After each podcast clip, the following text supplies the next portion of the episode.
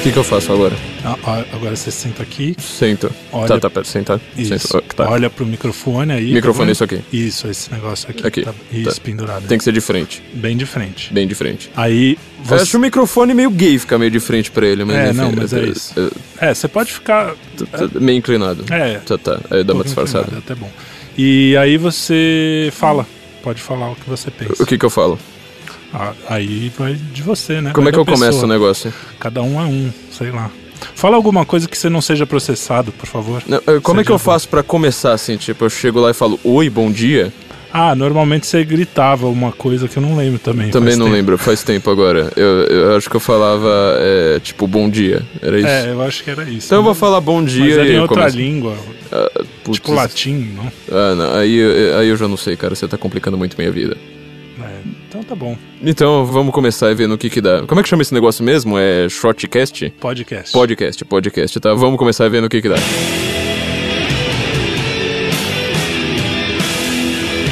Guten Morgen, Brasilian! Estamos aqui de volta, Frizicil aqui de volta. Estamos aqui de volta, eu sou Flávio Morgenstern e você não é. Este, para quem não sabe, é o podcast do Senso em Comum. Neste podcast nós estamos certos. Se você discorda, você está errado. E nós estamos certos, inclusive, quando nós não temos podcast. Ou seja, neste longo período Guten Morgenlos, ou Guten Morgenless, como você preferir, no qual você ficou em posição fetal embaixo da pia, chorando por semanas e semanas e semanas sem podcast. Muitas pessoas perguntavam pra gente quando o podcast vai voltar e por que que o podcast parou. Eu vou explicar. Olha, tudo começou quando um chinês na China comeu um morcego chinês na China. Ele estava provavelmente num laboratório militar na China, do Partido Comunista Chinês. E aí ele comeu a porra do morcego. Aí, meu, meu, sério, virou meio caos. É, eu, eu acho que as pessoas meio que esqueceram isso. Eu não sei porquê, né? Porque assim, a coisa mais fácil de se esquecer em 2020 é o, o chinês comendo morcego, entendeu? Todo mundo assim vive a vida tranquilamente, na maior normalidade, no maior novo normal da vida. Esquece que um chinês comeu um morcego, pra, assim, tipo, tudo, tudo normal, né? Ninguém conversa sobre o, o, o, o comer morcego do chinês, entendeu? E as pessoas vão lá e cobram, mas quando vai voltar? Quando vai voltar? Bom, gente, estamos aqui de volta finalmente com o seu podcast preferido, o podcast do Senso Incomum. Eu, na verdade, queria pedir desculpas então, mas eu mudei de ideia recentemente. Eu vou dar uma bronca desgraçada em todos vocês, em todos vocês, sem nenhuma exceção, porque vocês reclamam tanto da falta de podcast. Para 2020, sendo que nós tínhamos um episódio lançado, salvo engano, ainda em 2019, que explicava tudo de 2020, exceto o comer morcegos por chineses, tá? Nós fizemos um podcast, um episódio do podcast aqui do Guten Morgen, seu podcast preferido, chamado A Direita em 2020. Muitas pessoas estão pensando agora o que fazer, aquela dúvida de, de Lenin, o que fazer, a grande dúvida estratégica de todos os tempos, a grande dúvida que você precisa ter todos os dias assim que acorda, antes mesmo de tomar o café da manhã, logo após rezar, que é o que fazer. E nós estávamos explicando ali em filigranas exatamente o que deveria ter sido feito em 2020 e vocês não fizeram. Então vocês cobram a gente o tempo todo por causa de podcast, esquecendo-se de que um chinês comeu um morcego e esquecem, esquecem assim dos últimos episódios, simplesmente falam, falam assim, olha que legal, acabei de ouvir uma coisa sensacional, vou ficar muito mais inteligente, perder muitos amigos e não faz nada com aquilo. Então, este episódio de retorno do Guten Morgen, episódio número 102, será com extremas lições de casa, tá? Lições de casa aqui para todo mundo. Então, a primeira lição de casa mais óbvia para vocês é Inscrevam-se no nosso canal, caso você ainda não tenha assim, se, não esteja inscrito no nosso canal do YouTube e também do, do Instagram, né? Nós estamos no YouTube e no Instagram.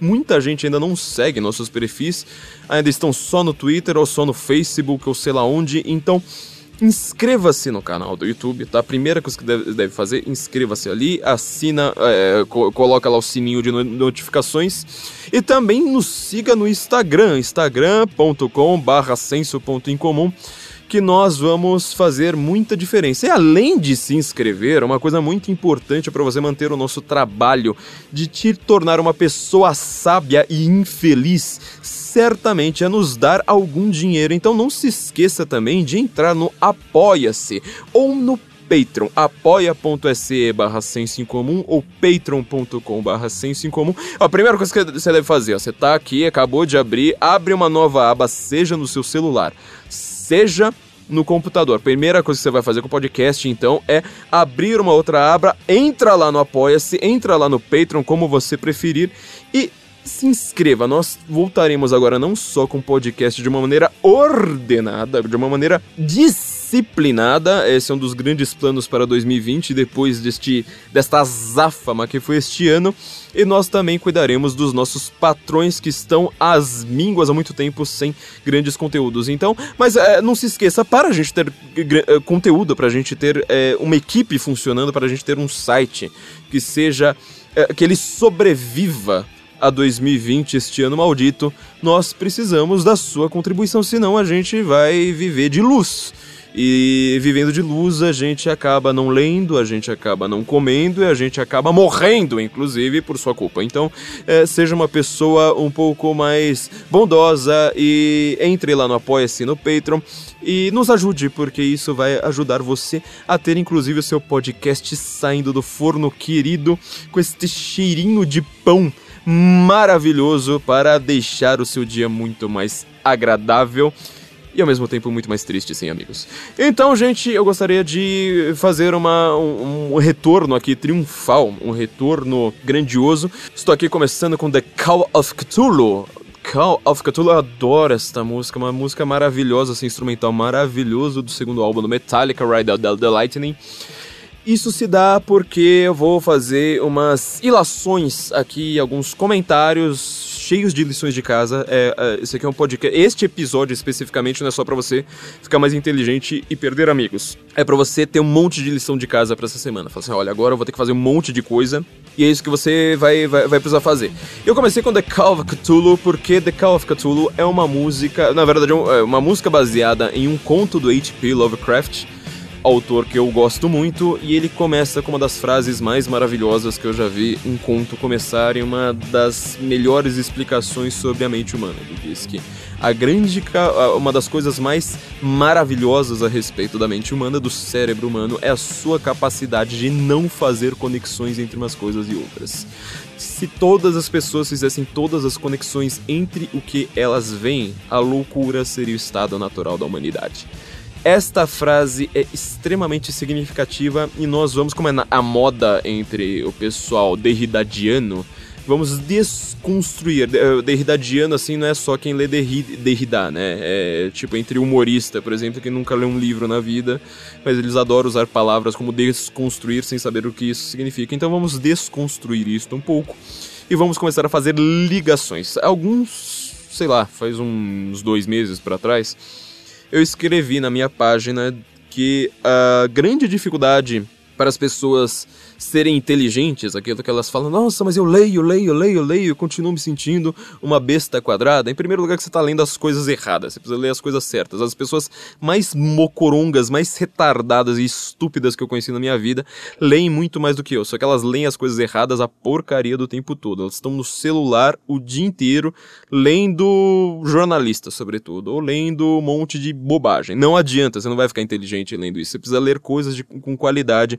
Muitas vezes leituras muito mais lentas e você vai ficar mais inteligente lendo as coisas corretas. Mas, é, sobretudo, você precisa fazer estas conexões, ou seja, você precisa ler sobre literatura e fazer uma conexão com história. Você precisa ler filosofia, fazer conexão com o mundo presente. Você precisa ler sobre teologia e ver o que, que isso faz de diferença na humanidade. Porque não são meras discussões abstratas, não é abstracionismo, não é simplesmente teoria. Bom, isto posto, vamos fazer ligações aqui, tá? Então, assim, a informação A será colocada. Você precisa fazer uma ligação depois com a informação B, que também será colocada, e ver qual que é a, a, ligação entre uma informação e outra para você chegar à conclusão C. As pessoas esquecem de fazer silogismo hoje. Eu vou fazer um silogismo invertido, começando pela conclusão. Isso é uma coisa que eu sempre reclamo, mas será necessário nesse podcast. Minha conclusão desta longa discussão de hoje será o seguinte: nós precisamos fazer uma CPI do MBL. Para fazermos uma CPI do MBL, você precisa ter a primordial lição de casa. Você vai entender o que, que eu vou falar aqui, é, se você não tiver na academia, porque agora ninguém mais está na academia, né? Apesar de que as academias estão voltando, viu? Mas ninguém mais está puxando ferro na hora de ouvir o Guten Morgen. Puxa elástico, viu? Continua fazendo exercício em casa. Ninguém tá lavando louça, etc. Mas assim, então aproveite, ou então dê um jeito, tá?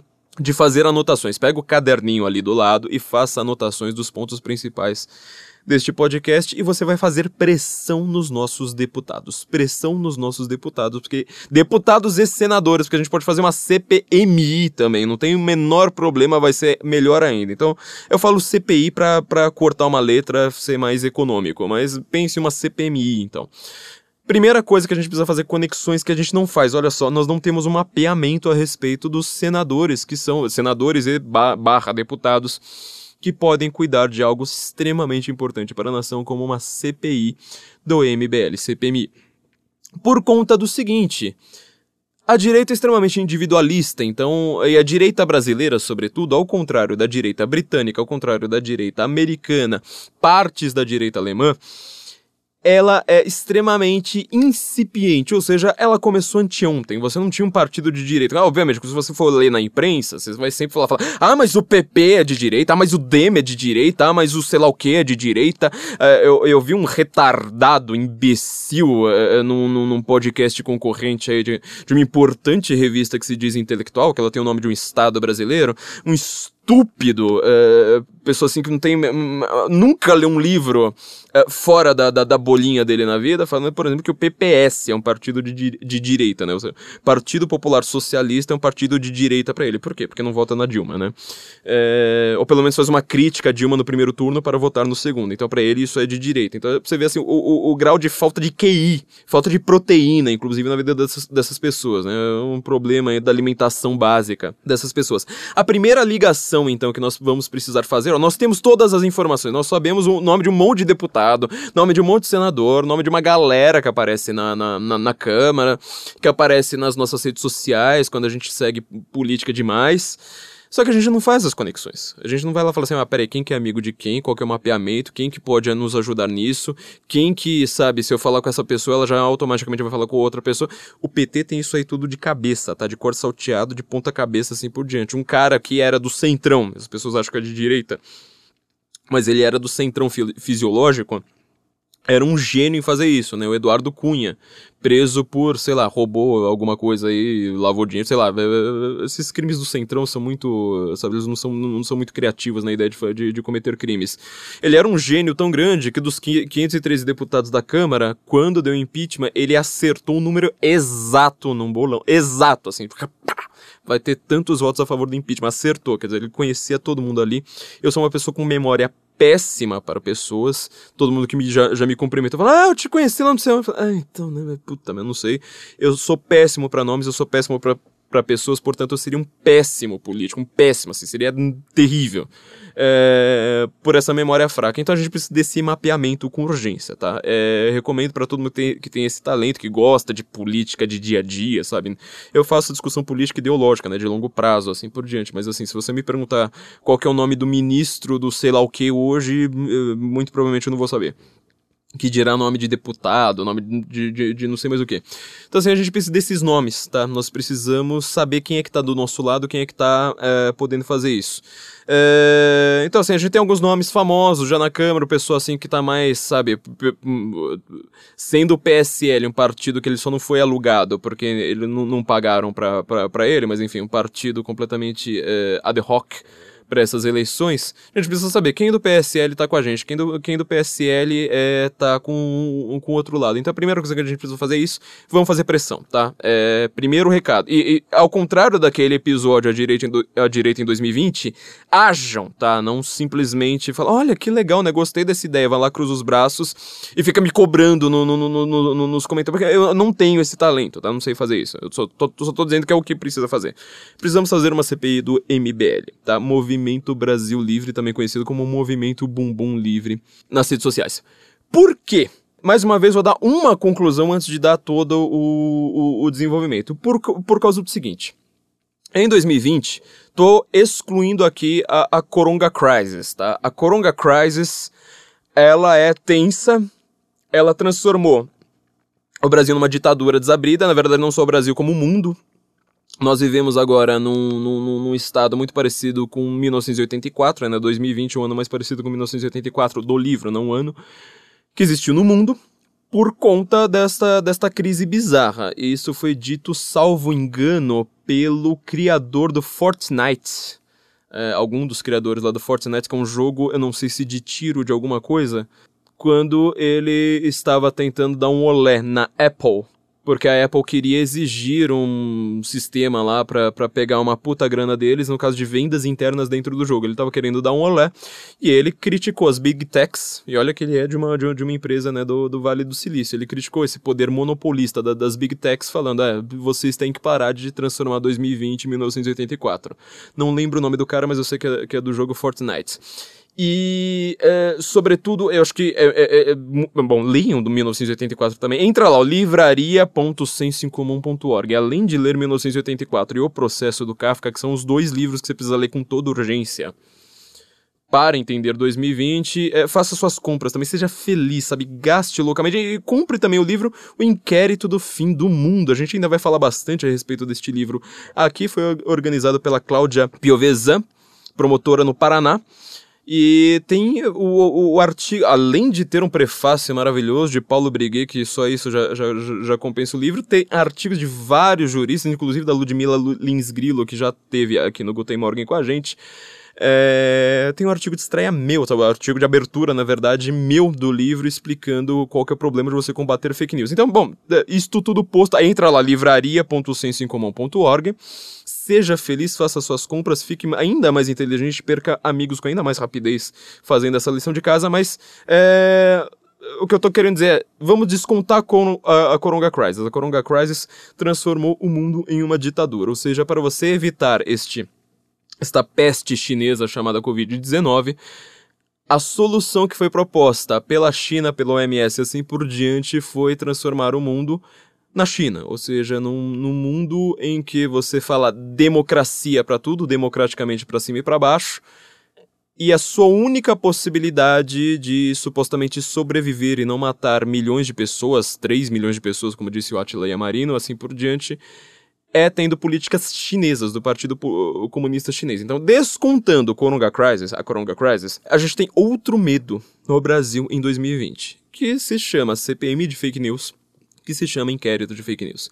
Isso tudo tem tudo a ver com o MBL. Tudo a ver com o MBL. Por quê?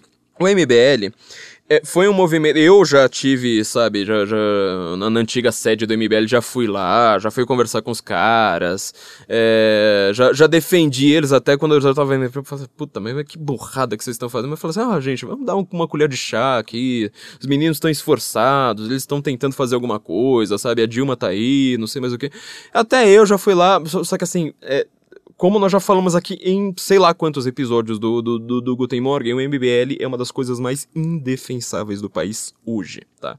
É uma das coisas mais indefensáveis. Ainda mais porque quem, quem entra no MBL, supostamente, pelo menos, tem um nível de consciência um pouquinho mais alto, sabe? Tá um pouco mais bem alimentado do que o voto famélico do PT, sabe? Até entendo, apesar de não justificar o voto famélico do PT, aquela pessoa que não tem instrução nenhuma acaba caindo no papinho de CUT e MST, até dá para entender Agora no MBL não, assim, você não tem uma única pessoa ali dentro do MBL que você consegue olhar e falar assim, cara, você tá no MBL, mas você tá sendo enganado. Não, as pessoas, uh, hoje acabou essa máscara, já sa... caiu essa máscara de, ah, é, pela inocência, é, as coisas são ruins. E é, o MBL, como a gente sabe, ele tem tentáculos para tudo quanto é lado, quer dizer, ele tá na mídia, tem gente do MBL na mídia, tem gente pró-MBL na mídia, tanto do MBL quanto pró-MBL. É, e essa vai ser uma distinção na qual eles vão trabalhar. Ah, não é, não é membro. Ele só tá em todos os nossos congressos, ele só tá defendendo a gente, só tá dando RT em tudo que a gente fala. O perfil do cara é pra dar RT na gente, mas ele não é membro, ele não é membro, então não tem nenhuma ligação com o MBL. Essa é a desculpa das lideranças do, do, do MBL quando esses caras são, são, são pegos. Eles têm gente uh, na mídia independente, pelo menos outros tinham, né? Uh, vários deles foram cooptados já. E, sobretudo, o MBL, como você consegue perceber, tá? É, alguns membros deles têm ligações com alto poder. É só você ver, por exemplo, como o senhor Kim Kataguiri, este menino, que era um estudante de. Eu não nem lembro que faculdade que ele fazia na, no ABC, salvo engano, era design, sei lá, acho que era alguma coisa meio nada a ver, salvo engano, tá? Eu tô, tô aqui tentando lembrar de cabeça. Uma coisa nada a ver, de repente, por conta do processo de impeachment, sai na Time como uma das grandes personalidades jovens do mundo, uma das maiores lideranças jovens do mundo. Você imagina o que ele lidera no Brasil hoje, né? É, ele foi chamado para a escola de direito, uma das escolas de direito mais caras do Brasil, de um certo ministro de um certo tribunal em Brasília, cujo nome eu não vou citar, tá? Porque, como, como a gente sabe, a gente tem medo hoje do que, que virou o país. Quer dizer, se você fala uma coisa, pronto, nossa, fake news, discurso de ódio, é, vamos lá invadir sua casa, etc, etc. Então, assim, por conta de. Só vou dizer, o Kim, ele foi lá, virou aluno de um certo ministro, de um certo tribunal, cujo nome eu não vou citar e a gente sempre é, apaga o nome no, no, no, no, no censo, mais ou menos, porque é, é, é, o que jornal que vive em uma época de ditadura tem que fazer. Então, é, você vê, eles têm tentáculos que vão para cima, entendeu? Tem tentáculos que sobem as grandes esferas do poder. Um ex-advogado do MBL também, ele tem livro, escreveu um livro lá sobre fanatismo religioso. É... Acho que eu não leio nem Eric Hoffer, sabe? Que é o, é o, básico, assim. Se você precisa ler um livro sobre fanatismo, precisa ler o Eric Hoffer, que, que inclusive eu citei muito no meu livro. É... Acho que nem isso ele leu, mas tá lá xingando todo mundo. Assim, ah, discordou de mim é fanatismo religioso. Ah, se você não é a favor de gay, ah, fanatismo religioso. Se você não é a favor da parada gay, se você não sei ah, fanatismo religioso. Então, é, é um tipo desse pensamento bocó. E ele tem o livro, esse livro sobre fanatismo religioso, que ninguém nunca vai ler. É um livro, sabe, bobo, sabe? Quem leu, inclusive, o pessoal do direito, diz que é uma tese extremamente frágil, sabe? Meio sabe, não, não tem consistência naquele negócio, mas já tem o prefácio de um certo ministro de um, de um certo tribunal, entendeu? Deste mesmo ministro, por sinal. Então você fala, peraí, tem uma ligação aqui do MBL, sabe? É, é, eles não ficam fazendo ligações com a gente, ou seja, se você, se você dá um RT num, num cara e o cara depois, cinco horas depois, dá um RT em você, nossa, é um gabinete do ódio! Uau, meu Deus, milícias digitais, falanges, como é que foi o que o José Fux falou? É, não foi falanges, mas o termo, o termo parecia, ou era falanges, não lembro agora. Mas é, nossa, uau, aqui tá comprovado, não sei mais o que, né? Até quando o Felipe foi lá, tirou sarro, começou a dar RT, todo mundo dando, mandando a mesma mensagem, falando, olha, saiu no antagonista, né? Deve ter sido coisa aquela anta daquele Felipe Moura Brasil. Olha só, tá comprovado a existência do gabinete do ódio, não sei mais o que. Isso por quê? Porque eles fizeram ligações. Vocês não fazem ligações, vocês vão lá, dão, dão, dão uma risadinha. Vocês so separam a pessoa do todo. Você entendeu? É por isso que vocês leem o dia inteiro e vocês não ficam inteligentes. A inteligência é você fazer ligações, sabe? Pensa naquele filme de detetive, tá? O, o policial, ele não consegue resolver o crime, sendo que a profissão dele é resolver crime. Por quê? Porque ele tá lá correndo atrás, ah, tem, tem uma chamada aqui, tem uma chamada para lá, não sei mais o que. Ele não faz as ligações. O detetive, ele se deita em cima de um caso só, entope a parede de fotos, começa a fazer aquele cisquinho, sabe? Ah, essa foto aqui, qual é a ligação? Coloca um ponto de interrogação, não sei mais o que. Ele descobre o crime. Por quê? Porque ele, sem ter formação nenhuma, sem ser policial, sem ter, inclusive, formação militar nenhuma, ou seja, um cara que ele simplesmente inventou que ele vai ser detetive, ele descobre a porcaria do caso. Porque ele faz as ligações. É isso que vocês precisam fazer agora, fazer ligações. Os caras fazem ligações e você com ligações extremamente frágeis, como RT em rede social. Agora vocês vão fazer a mesma. Então começa a analisar, peraí, o MBL tá ligado à alta esfera lá em cima. O MBL colocou, tipo, tudo bem, é, o processo de impeachment, é, a, a, crença do MBL até hoje é que eles existem por causa do processo de impeachment da Dilma. É, quem foi mais ativo neste processo não precisa ser muito ativo, não. Quem foi ativo, assim, de, tipo, ir numa manifestação e perguntar antes da manifestação quem tá organizando isso aqui. Você vai ver, assim, todo mundo vai falar: olha, o MBL só atrapalha porque os caras. É, Renan Santos do MBL ele falava abertamente: não, nosso objetivo é pegar o protagonismo de todo mundo. Então chegava lá numa cidade e falava: não, aqui tá meu carro de som, aqui, isso aqui, ó, oh, tá vendo? Foi o MBL que fez. Meu, várias dessas manifestações de rua foram tão espontâneas, mas tão espontâneas, que a gente já perguntava, ó, quando vai ser do. do uh, vamos fazer no domingo que vem, então. Aí o cara vai lá, para e fala assim, ah, tá vendo? Eu organizei. Porque colocou o carro de som lá numa coisa que todo mundo tava indo no mesmo domingo. Então, assim, a gente precisa começar a fazer essas ligações. Ó, o cara tem ligação lá com a alta esfera, não sei mais o quê. O que, que ele fez? O MBL acredita que fez impeachment da Dilma e colocou o Michel Temer lá. Michel Temer foi um dos piores presidentes da história do Brasil. A gente fala assim, ah, mas ele foi melhor que a Dilma. Então, mas, é, em primeiro lugar, ele é vice da Dilma. Se você votou no Michel Temer, foi, você votou no 13. Se você votou no, na, na, na, Dilma, você votou no Michel Temer, vice-versa. Era a mesma chapa. Aparecia, inclusive, a fotinho dele ali. E tudo que ele fez foi simplesmente diminuir um pouco o petismo exacerbado e voltou pro centrão isso é uma mágica, sensacional, tem pessoas que adoram o Temer, meu, sério, é um dos piores presidentes.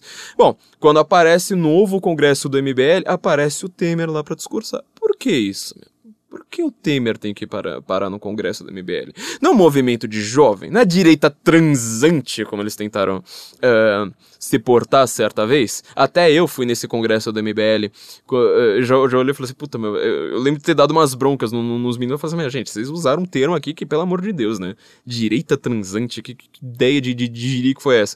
Última vez que apareci em qualquer coisa do MBL.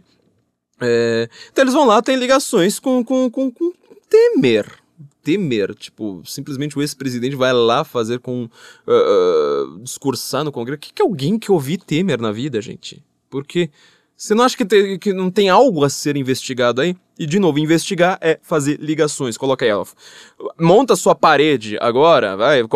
Começa a imprimir, vai colocando fotinha. Temer, Renan, alto ministro de um certo tribunal em Brasília. Vai, vai colocando, ó, começa a fazer, fa fazer as listas aí, entendeu?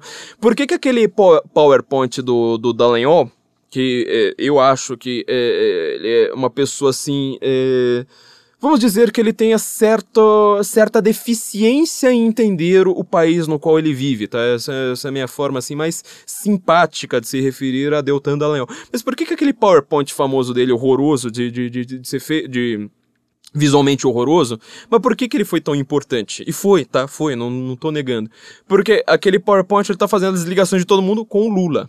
O que ele não, não fez, aquilo ali até que foi, sabe, é, simbólico pro país naquele momento, que era falar assim, olha, quando, quando tem um, uma corrupção lá numa empresa, numa empresa X, etc, etc, propina da OAS, no Xingu, sei lá o que é, Lula tá no meio. Literalmente, tá no meio. Aquele negócio existe porque o Lula favoreceu esta empresa num processo de licitação. Ah, mas e aí? Acontece uma coisa na Câmara dos Deputados que não tem nada a ver com a empreiteira, com não sei mais o que, em que tem um, um, um escândalo, parece que de, de, deram uma forçada lá para passar uma lei, babá, parece que teve compra de voto. O Lula tava no meio. Então, assim, esse, esse, pode, esse, esse gráfico do Dallagnol, ele foi importante, apesar de brega, porque, é, e funcionou para um, um país como que é brega como país, eu não, não corrigiria muito, muita coisa nele não, justamente porque ele é simples, tá, e ele mostra as ligações, e foi isso que incomodou e foi isso que, que, que estragou tá? Toda a narrativa do PT, ou seja, ele vai lá mostrando que existem ligações. Quando a gente vai lá, tipo, ah, tira sarro do Renan. Ah, tá, be beleza. Daqui a pouco você vai lá, ah, tira sarro do Kim. Tá, beleza. Você não, nem, nem isso você faz conexão. Ah, tira sarro do livro do cara que ninguém vai ler. Pera aí, mas você precisa fazer uma ligação. Ó, o cara foi estudar com tal do ministro, aí depois lança livro, aí não sei mais o que, aí o cara da Câmara tá lá defendendo é, a mesma coisa do ministro, sabe? Você precisa começar a olhar para as reportagens também fazendo essas ligações, ou seja, olha para uma reportagem, faz esse processo, quem, quem tem talento aí também vai fazendo esse processo histórico, tá? Olhar as, as últimas reportagens, lembra daquelas de cabeça, ah, Kim deu nota 8,5 pro Maia. Daqui a pouco vai lá um ministro X, ele fala a mesma coisa que o Kim. Aí o ministro Y, sem querer, ele curte uma reportagem elogiando o mesmo Kim. Aí de repente, tem lá uma live com o Felipe Neto. Não tem um gabinete do ódio aí não, meu amigo. Você entendeu? Você tá o tempo todo uh, com, a, com a informação solta. Isso não é conhecimento, isso não te torna inteligente, isso te torna uma pessoa com o celular na mão o dia inteiro. Isso não é uma pessoa inteligente. Agora, quando você faz a ligação entre uma coisa e outra, ah, tá, ó, achei o link, sabe? Aquele, aquele, aquela brincadeirinha, ela ligue os pontos, misturada a, a brincadeirinha do, do labirinto, é isso que você precisa fazer. Agora, é lição de casa para todo mundo. Quero todo mundo agora que tá ouvindo esse podcast, além de fazer pressão no deputado, falar assim, olha, deputado querido, não sei mais o que, que tá aqui na rede social. Você, se você não vai ouvir esse episódio do, do, do, do, do Guten Morgen porque ele é longo, vai fazer o seguinte: você vai mandar o seu assessor que mais entenda de direito, não só ouvir, como produzir um relatório de provas de direito para você. E aí você vai conversar com outro deputado que vai fazer a mesma coisa. E assim por diante, e já vão reunindo assinatura. Porque é isso que pode de novo, agora vou re repetir, a, a, vou responder a pergunta que fazer. É isto que pode nos restaurar a liberdade no Brasil, tá? Juntar estes fatos. Ou seja, tem ex-presidente, tem ministro, teve ministro do Temer, Entendeu que também foi no congresso com o MBL. Teve. Começa a fazer ligação, começa a fazer ligação. Começa a mostrar que aquele negócio lá que você fez um memezinho, sabe? Correndo ali, não sei mais o que. Legal, engraçado, só que assim. Agora é prova, meu amigo. Você tem que montar, sabe? Eles não montam dossiês da gente. Então agora não, não precisa chamar de dossiê, vai não, eu quero só aqui fazer uma ligação entre uma coisa e outra. Ó, o ministro tal faz isso, o cara vai lá curte tal. Uma coisa que um, um, um deputado do MBL diz, de repente uma alta figura de extremo poder no país, que manda muito mais do que o Bolsonaro, diz a mesma coisa. Não tem que ser investigado isso aí, não. E sobretudo, isso aí não é para fazer processo, tá? Pessoal do direito já tô vendo um monte de advogado aí se espevitando, falando, ah, então tinha que processar. Por que, que uma CPI precisa ser feita e não um processo? CPMI barra whatever. Porque um processo, tá? Isso aqui, ó, eu tinha combinado, eu falei, sabe, uma vez assim, tipo, nossa, eu conversando com o pessoal do direito, por que, que a gente não faz isso? Aí o pessoal do direito fala assim, olha, um processo, ele tem, ele tem a ideia de você, é Uh, como é que você faz? Você deixa o cara assim na defensiva fala, ah, tudo bem, só que assim, um processo dura cinco anos, seis anos. A gente tem esse tempo para restaurar a liberdade no Brasil. E sobretudo, o processo ele vai ter que passar por diligência, vai ter que passar por outro advogado, aí vai lá, manda pro juiz, não sei mais o que, vai estar tá tudo atrasado porque agora estamos em Corongair, não sei mais o que. Isso aí não funciona. O que, que a gente. E, e, sobretudo, o processo ele não faz as ligações, porque não tem como processar 200 pessoas ao mesmo tempo. Entendeu? O que, que eu quero é exatamente o que, que a CPMI das fake news fez. Por que, que agora você tem medo de publicar uma, uma notícia no seu Facebook que às vezes você não percebeu que tinha uma vírgula ali na, na, na, frase de um jornalista. Você publica, olha que bobagem que esse jornalista fez. O cara vai lá, fake news, aos fatos, tem que agora derrubar essa página, não sei mais o que, babá. E aí aparece no Fantástico, aí o cacete A4. Entendeu? Por que que isso acontece? Por causa dessa CPMI. E o que que essa CPMI fez? Pegou os dossiês de um cara chamado Carlos Afonso, alcunha Luciano Ayan, que ele fica fazendo links entre pessoas uh, inclusive pessoas que não têm nada a ver uma, umas com as outras, e fica fazendo lá as ligações, entendeu? Ele faz as ligações. Este é o grande problema que está sendo enfrentado no Brasil e a gente vai. Eu vou aqui tentar, sabe, é. Ah, e uma CPI, né? CP, CPI ou CPMI, ela faz esses links. A gente vai é, investigar, pedir para os deputados agora investigarem exatamente estas ligações. Quando você tiver uma CPI contrária à CPMI das, da, das fake news, este país vai ser outro no primeiro dia dessa CPMI. Eu tô falando sério. Vai ser outro no começo, não vai nem chegar até o final. Porque o país vai parar, meu amigo. O país vai parar. Vai todo mundo falar, Epa, pera aí. Aí vai ser um festival de neguinho escondendo prova, assim por diante. É... Bom, antes da gente prosseguir, eu só quero lembrar a vocês, né? Porque nós somos pessoas aqui pobres, a gente não tem, é... sei lá, a gente não, não, não, frequenta escola de altas autoridades, né? A gente não, não, não, não tem tudo isso. Então, assim, lembrem-se que para você ficar mais inteligente, perder mais amigos com muito mais eficiência e ainda ficar mais garboso e bem vestido, você pode entrar na vistadireita.com e acessar lá dentro a lojinha, a lojinha do Senso em Comum. Lá você tem camisetas com a nossa âncora maravilhosa estilizada. Tem também É, a nossa camiseta do, em homenagem ao nosso podcast, escrito se você discorda, você está errado. Uh, porque, é, na verdade, é, é, a grande verdade da vida, né? Quando você discorda de mim, acaba sempre. Você vai ver. Você vai passar, pode ser assim, tu, talvez uns dois, três anos ali, sabe? É, acreditando, mas no final das contas você vai raciocinar muito a fundo e vai pensar exatamente como eu. Então, uh, você pode comp comprar também esta camiseta. Se você discorda, você está errado. Uma camiseta maravilhosa, completamente estilizada para você. Também uma caneca, você pode até colocar um quadro na sua parede com a nossa âncora maravilhosa, então com esta frase sensacional, né? Se você discorda, você está errado. Assim a gente vai ajudar as brigas de casal, inclusive é só você ver quem é que consegue apontar para o quadro antes, tá? Então entra lá vistadireita.com.br, fique mais sábio, com menos amigos, ainda ajude as suas brigas de casal e mais estilizado, garboso, elegante, bem vestido. Entra lá, vistadireita.com.br, entre na, na loja do Senso em Comum. Bom, é, agora vamos, isso foi, vamos dizer, a minha longa conclusão, tá? É, vamos agora voltar um pouco uh, no tempo, tá? Porque a gente estava Guten Morgenless. E vamos ver o que, que a gente tem em mãos, tá? Como vocês sabem, o Ministério Público de São Paulo. É, eu nunca sei o que, que é Ministério Público e o que é Tribunal de Justiça, porque quando a gente vai, vai tentar uh, informações sobre isso, aparecem as duas coisas. Eu não sou do direito, tá?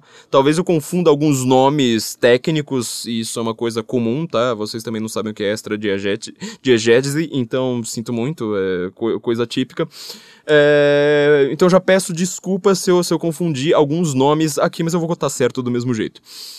Tribu é, quer dizer, é, não sei se é do Ministério Público, do Tribunal de Justiça, cada vez que eu, que, que, que, que eu digito uma coisa aparece de, do outro, eu não, não, entendo como é que é a ligação aí. Também não entendo por que, que uma coisa tá no Ministério Público e também tem o Tribunal, não, não, não entendo qual que é de cada um. Mas enfim, uh, o MP recentemente realizou buscas e apreensões e também duas prisões temporárias na sede do MBL e de duas pessoas, Alexander Mônaco, tá? Alexander Mônaco, salvo engano, Ferreira, agora eu acabei de esquecer o sobrenome do, do, do, do cidadão, e também do Carlos Afonso alcunha de Luciano, alcunha Luciano Ayan, o famoso cara que era um dos maiores pentelhos da internet, troll, é, quando você pensa assim naquela, naquela expressão don't feed the trolls, geralmente você tá pensando se não é no Luciano Ayan em alguém que tem um comportamento muito parecido com, com, com o seu. Ser uma das pessoas mais monomaníacas que eu já vi neste país. E é, houve prisões temporárias dessas, destes dois elementos. É, já foram soltos, já tá claramente eles já foram soltos, já, já, já, averiguamos todas, todas essas informações. Primeira coisa que nós vamos deixar claríssimo aqui para todo mundo, isso inclusive para você passar para o seu deputado nas redes sociais, encher o saco, etc, com essa informação também, tá? Até o presente momento, vou frisar isso até o final, repetir o tempo todo, até o presente momento, todo mundo é inocente até prova em contrário. A grande graça de que eu quero fazer uma CPMI é, é, é, o que eu acho que, que, que é muito importante para o país é justamente para investigar. Senão a gente, eu estaria falando, ó, oh, precisamos prender. Eu não estou falando que a gente precisa prender ninguém, porque essas pessoas são inocentes até prova em contrário. Tá? Isso é uma coisa básica, não precisa ser formado em direito para entender. Todo mundo entende, eu vou repetir isso muitas vezes.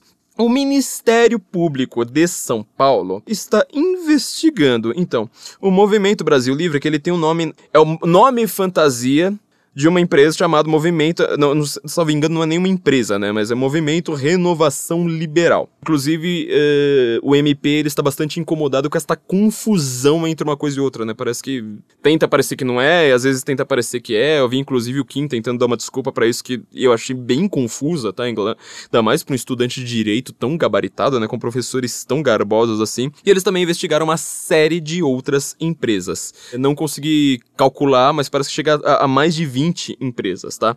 Então, uh, o Ministério Público pediu as duas prisões, tanto do Alexander, Alexander, Alexander, sei lá, Mônaco, quanto do Luciano Ayan, o Afonso Luciano Ayan, por desconfiança de que pode ser que eles tenham feito movimentações financeiras muito estranhas, incompatíveis, geralmente, com declarações e coisas do tipo. Isso é um indício e não uma prova ainda. Isso está sendo investigado, um indício de que isso possa ser um comportamento típico de quem faz lavagem de dinheiro. Então a gente não sabe se os caras lavaram dinheiro, não sabemos mas o comportamento financeiro deles até agora é meio comum a quem pratica lavagem de dinheiro. Não sabemos ainda, tá, do que é que está acontecendo. Então, o Ministério Público, ele pediu bloqueio, inclusive bloqueio de atividades econômicas barra financeiras, ou não sei se tem barra, mas enfim, inclusive do próprio MBL. Eu não consegui entender direito, porque, certo, tá, tá um caos tentar entender isso pela internet, mas salvo engano, pelo que eu entendi, alguma, alguma pessoa do direito pode até me corrigir, foi pedida, esse pedido foi feito, um requerimento foi feito, aceitaram tanto a prisão temporária desses dois elementos, quanto inclusive buscas e apreensão uh, de eletrônicos, mas pelo que eu entendi na sede do MBL não foi aceito. Eu achei curioso porque o Renan Santos, eh, que é chamado de Dirceuzinho da Vila Madalena, né? Fez um vídeo todo espevitado, nervosinho, sabe? Todo, ah, isso aqui. Eles nem, nem pegaram o celular aqui, não sei mais o que, usando isso como prova. Mas parece que isso aí foi pedido, mas parece que não foi aceito, tá? Pelo que eu entendi. Isso aí vocês podem me corrigir. Sobretudo quem for do direito pode corrigir lá pra frente. O Ministério Público, inclusive, ele pediu sequestro no valor de 3,6 milhões em contas ou aplicações financeiras do. É, eu achei o nome aqui, é Alessander Mônaco Ferreira. Então, você vê que tem uma movimentação de dinheiro razoavelmente grande, tá? 3,6 milhões. Não é também fora dos padrões. Isso aqui é outra coisa que eu vou frisar, isso aqui eu nem precisava, mas eu, eu vou frisar para quem não entende as contas de uma empresa. Vou falar, quando você tem uma empresa, você movimentar 3,6 milhões, dá a impressão que o cara tá, tipo, nadando em dinheiro. Não é bem assim, viu? Porque assim, você pensa em qualquer empresa, por exemplo, a Panela, que é esse estúdio, qualquer empresa que tenha equipamento caro no meio, você movimenta às vezes coisa perto de um milhão e tá todo mundo saindo de Celta, tá? Porque ninguém tá nadando em dinheiro. Porque essas coisas são caras, tá? Você pensa num consultório de um dentista, meu, que o cara ganha às vezes é uma fortuna. Só que o cara gasta antes mesmo de ver um, ver um centavo na carteira dele, também é, é, é enorme, entendeu? Então, assim, você vai pensar ah, todo amigo meu dentista lá com aquelas coisas dos badulac lá, tudo. Então o cara tá nadando dinheiro. Não, você vai ver, o cara às vezes tá.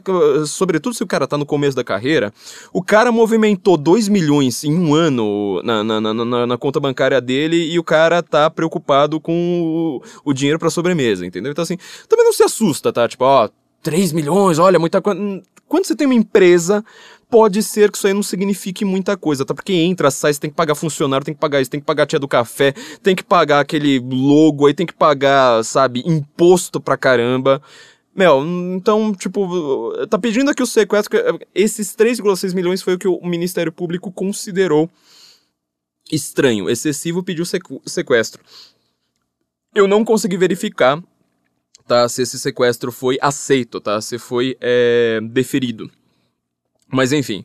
Uh, e aí tem lá uh, muita gente da família Ferreira dos Santos, tá? Muita gente. Tem o Renan, que é o famoso Dirceuzinho da Vila Madalena, né? Todo mundo chama ele. Eu fiz um post também já faz uns dois meses, sei lá quando, que eu estava reclamando deste apelido que dão ao Renan, tá? Porque para mim, Dirceu, José Dirceu, é um homem extremamente inteligente. Eu não acho que ele seja uma pessoa extremamente imoral, tá? Eu não acho que ele seja uma pessoa extremamente boa para a humanidade. Esse é um grande erro que a direita adora cometer, tá? Só fala assim, ah, se o cara é ruim, significa que ele não é inteligente, então ha, ha, ha, ha, ha. Não é assim que funciona, tá? É, o Lenin era um homem extremamente culto. Ele entrou em primeiro lugar na faculdade de Direito de Moscou, uma das faculdades de, de direito mais difíceis do mundo, com 16 anos. Ou seja, ele nem, nem podia fazer o curso na época, ele, sei lá, fez um cambalacho, ele. Então você vê, é um homem um pouquinho inteligente e é um genocida, tá? Então, assim, é, o José Dirceu, ele não é um cara burro. Ele é um cara com muito estudo, só que eu não gosto do que ele faz. Eu não acho que ele seja uma pessoa moral, tá? Ele é um homem extremamente inteligente. O Renan Santos não. O Renan Santos, é, acho que ele até gosta, né, desse apelido, fica lá usando como legenda nas lives e tal, e tal, justamente porque ele sabe, tipo, olha, as pessoas me acham inteligente. Meu, o Renan Santos não é uma pessoa inteligente. Eu conheço o Renan Santos, ele é uma pessoa, sabe, é, sei lá, uma pessoa que, por ter feito faculdade, se acha muito mais do, do, do, do que ele é. Ele não é essa pessoa. Uh, tão inteligente assim. Bom, é, pediram, na verdade, né? Uh, sequestro ou bloqueio de muita gente da família do Renan Ferreira Santos. Então tem ele, tem o Alexandre Henrique Ferreira dos Santos, que é o famoso é, salsicha do MBL. E tem, é do pai dele, inclusive eu achei o, o, nome do pai dele maravilhoso, né? Mário José Ferreira dos Santos. Você tira o José, tem o nome de um dos maiores filósofos do século XX, que é nosso brasileiríssimo, nascido em Tietê, Mário Ferreira dos Santos. Mas é, pediram bloqueio, não sei se aceitaram, tá? Isso aqui eu não sei, eu desconfio que não é, de muita gente da família, irmã, não sei se tem outro irmão aqui, é, e da mãe dele, tá? É, foi assim uma, uma rapa na família aqui. É, pedindo bloqueio de bens. O que que tá, o que que tem de tão estranho, tá? É, para você pedir bloqueio de, de, de, de bens da família inteira. É o seguinte, vou tentar resumir a história porque ela é muito longa, muito longa. Como muita gente, sobretudo o pessoal do Twitter, o pessoal do Facebook, quem, quem tá no Facebook e não tá no Twitter, acho que não deve nem saber dessa história. Já reparei como essas redes são completamente não comunicáveis entre si. O que bomba pra caramba numa rede dá 50 curtidas na outra, assim por diante. É, assim como Instagram, né? Você vê como é que, sei lá, tem, tem fenômeno de pessoas extremamente famosas no Instagram com um milhão de seguidores. Quando chega lá no Twitter, tipo, ninguém fala, ah, quem que é esse cara? Nunca ouvi falar. É, então, há bolhas, tá? Há bolhas internas, inclusive de rede social, dentro da, da, da, das próprias ideologias. O pessoal do Twitter sabe disso, o pessoal do Instagram, o pessoal do Facebook não sabe. O que, que acontece é o seguinte: o MBL costuma re realizar lives, tá? É, live pra cima e pra baixo, e, e realizava lives no estúdio lá. É, agora é num estúdio novo, nunca fui nesse, nesse novo endereço deles em que eles ficam comentando temas políticos do, da sua maneira completamente isentista, tá? E nestas lives havia o Super Chat. Ou seja, o que é o Super Chat? É quando você tá lá no, no, no YouTube, você tá assistindo a live ao vivo, e dependendo do seu canal, você tem o direito a liberar que as pessoas te façam doações. Quando ela te faz uma doação, pode ser de 2 reais, 5 reais, 200 reais, coisa do tipo, o seu comentário aparece em destaque. Ou seja, muitas pessoas fazem live tá? Muitos canais, é um, é um jeito interessante, eu acho assim, não só honesto, como interessante é, que o YouTube inventou, para você é, conseguir ter mais contato com aquela pessoa que está fazendo a live. Então é mais ou menos como uma pergunta de auditório, né? Tipo, olha, eu quero meu comentário aqui em destaque. Tem um monte de comentário lá branco. Eu que fiz muita live pro Guten Morgen Go. Aliás, outro motivo pelo qual a gente é, atrasou tanto, né? O, o, o Guten Go, falar, tipo, da Primeira Guerra em quatro meses e mais de 25 horas de aula, sério, foi, foi tenso, meu. Foi, foi tenso. Era gravação aqui edição que vocês não pararam. E em vídeo ainda por cima, né? E leitura e, tipo, ter que comparar um livro com o outro correndo. Meu, sério, foi, foi tenso. É, entra lá em go.sensicomum.org e vamos ver se as, se as, inscrições voltam logo logo. Mas enfim, é, gente que já, já, já fez umas lives aqui, a gente vê como é que é tenso, inclusive você vê como é, você acompanha comentário. Imagina se tiver, sei lá, mil pessoas assistindo a sua live. Então é um jeito interessante. Você vai lá, aparece com, com, com vai lá, tipo a doação de 5 reais, é o famoso PIMBA, e a sua pergunta aparece em destaque. O que acontece? O Ministério Público começou a desconfiar é... Que na verdade um certo sujeito, sujeito esse Alessander Mônaco Ferreira, tá? Que é membro do MBL, pelo que, pelo que deu pra entender aqui, é membro do MBL. É... Esse Alessander Mônaco Ferreira, ele praticamente doava em todas as lives, ou na maior parte das lives do MBL. Ele não doava, tipo, ah, dois reais, daqui a pouco doa mais dois reais. E não doava para fazer pergunta, ou seja, com interesse como a maior parte das pessoas, em falar assim, olha, já que eu, eu doei, eu quero que a, que a minha pergunta seja lida na live. Não, ele doava, tipo, 200 reais por dia, sabe? Três vezes por semana, sei lá quantas lives os caras faziam. 200 reais no, numa live pra falar assim, bom trabalho, continue. Legal. Você vai lá e fala, hum, tá. Por que que esse cara doou tanto dinheiro de uma vez pra fazer um. nenhuma pergunta. O cara fez um comentário. Então o Ministério Público já começou a desconfiar. Falou assim: mas peraí, ele não tem interesse na live. Tá? Ele tem interesse em doar dinheiro. E por que, que ele doa tanto dinheiro? Bom, o que, que quem é Alessander Mônaco Ferreira? Essa é grande. Uh, foi isso que o Ministério Público traçou alguns princípios ali, a, analisando a sua movimentação financeira, e chegou a alguns números, tá? É, bastante, bastante é, curiosos, tá? Números assim que chamou bastante atenção. Você falou, mas que coisa estranha, tá? Ainda mais pro MBL, é, não é a mesma coisa, juridicamente não é a mesma coisa, mas é parecido, tá? Tem, tem, tem algumas uh, semelhanças. O MBL que tanto quer derrubar o Bolsonaro falando em rachadinha do Queiroz. Ou seja, o que é uma rachadinha? É quando você dá dinheiro para o seu assessor parlamentar e ele vai lá te devolve este dinheiro uh, de uma maneira disfarçada. Rachadinha, como se diz, né? Teve até alguma jornalista de esquerda, não lembro quem, que ela falou: se você for punir toda a rachadinha na Lerge, é, você provavelmente vai mandar 99% dos, dos é, vereadores, deputados, né? É, do, do, dos deputados estaduais para cadeia. É... A do Queiroz chama atenção porque é do Flávio Bolsonaro. Flávio Bolsonaro é filho do presidente. É por isso, ele é senador. É... Outras pessoas da LERJ movimentam muito mais dinheiro nessa forma de rachadinha. Não acontece absolutamente nada, não sai na mídia, não vira trend. Não, não acontece nada com os caras. Nada, nada, nada, nada. O problema ali é que estão tentando chegar na família Bolsonaro. É... Essa é a grande questão. Bom, este processo aqui, ele não tem algumas semelhanças, tudo bem. O cara, supostamente, ele não tá recebendo dinheiro Uh, sei lá, não é um assessor de um deputado, por exemplo, vai lá pagando pro próprio MBL. Tudo bem. Só que a gente vai ver algumas coisas ainda mais estranhas do que este valor de 600 reais, às vezes, por exemplo, que ele deu uh, em, uma, em uma live só. Então, assim, é, o, o, MP ele percebeu que tinha, por exemplo, montantes que chegavam até a 6 mil reais. Uh, Deixa eu ver aqui, acho que foi talvez até por transmissão, tá?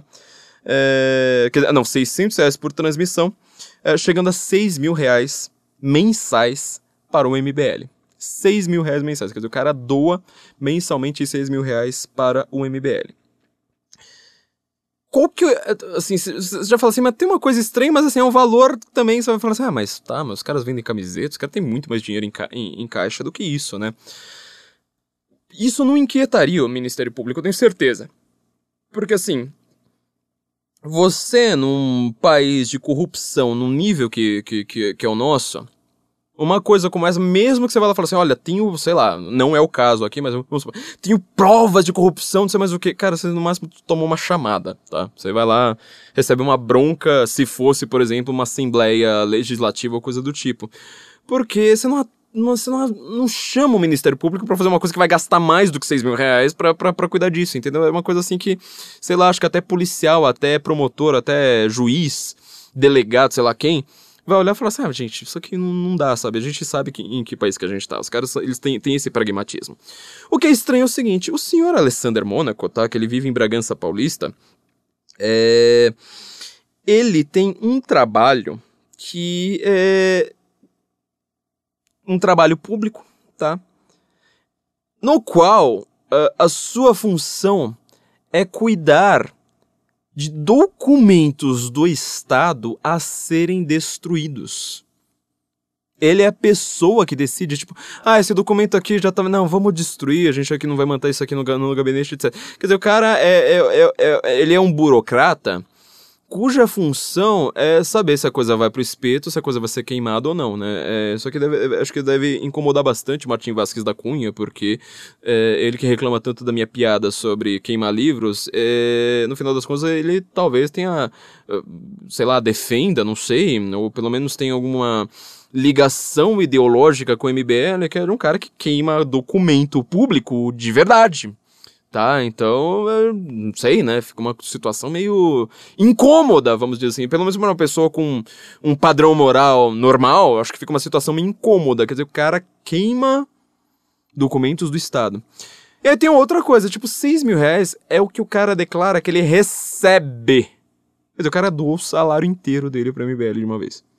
Por que, que alguém doa o salário inteiro do MBL de uma vez, sendo que o cara é filiado ao MBL, sendo que o cara pode simplesmente chegar lá e falar assim: MBL tem aqui uma doação, toma aqui, ó, tá na sua conta. Não, ele não faz isso. Ele manda um super chat que no qual o YouTube, é, na verdade o Google, né, que é dono do YouTube, vai ficar com 30%. Então, quer dizer, a, o MP falou assim: olha, parece, parece, há indícios de que a, tem um interesse do cara em fazer essa tramitação.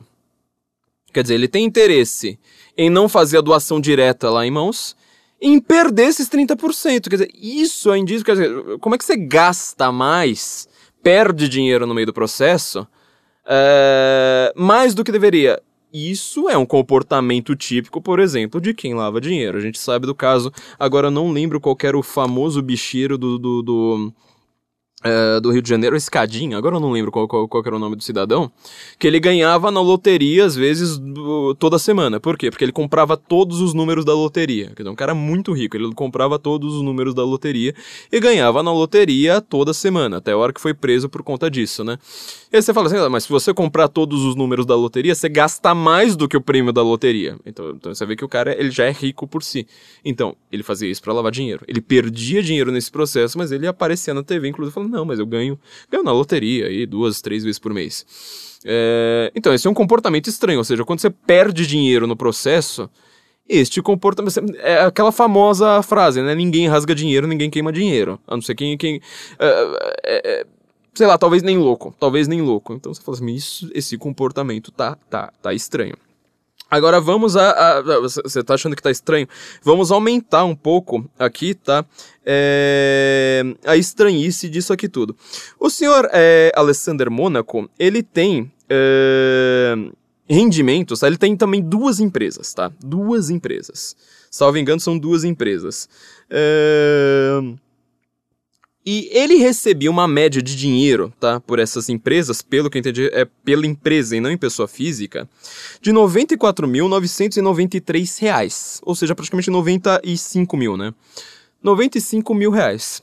Você fala assim, tudo bem, o cara recebe 95 mil reais uh, por mês numa empresa. De novo, se, sobretudo se for numa empresa, não acha que o cara tá assim nadando em dinheiro, porque se é uma empresa, às vezes o cara tem tanto gasto até chegar nele que, sério, né? Você imagina o dono da quitanda, quanto custa a quitanda inteira dele. Às vezes o cara tem que comprar 90 mil reais e não fica com, com muito dinheiro no, no, no, no final do mês.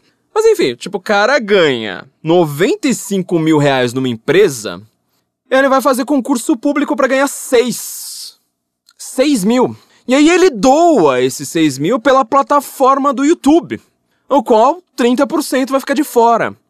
E aí, não contente com isso, aí você vê assim, o, o YouTube, ele, ele, ele vai, o dinheiro que vai ficar lá na, na, na ponta pro, pro, pro MBL, os 70% desse dinheiro, é, o, o MBL simplesmente fala, é uma doação.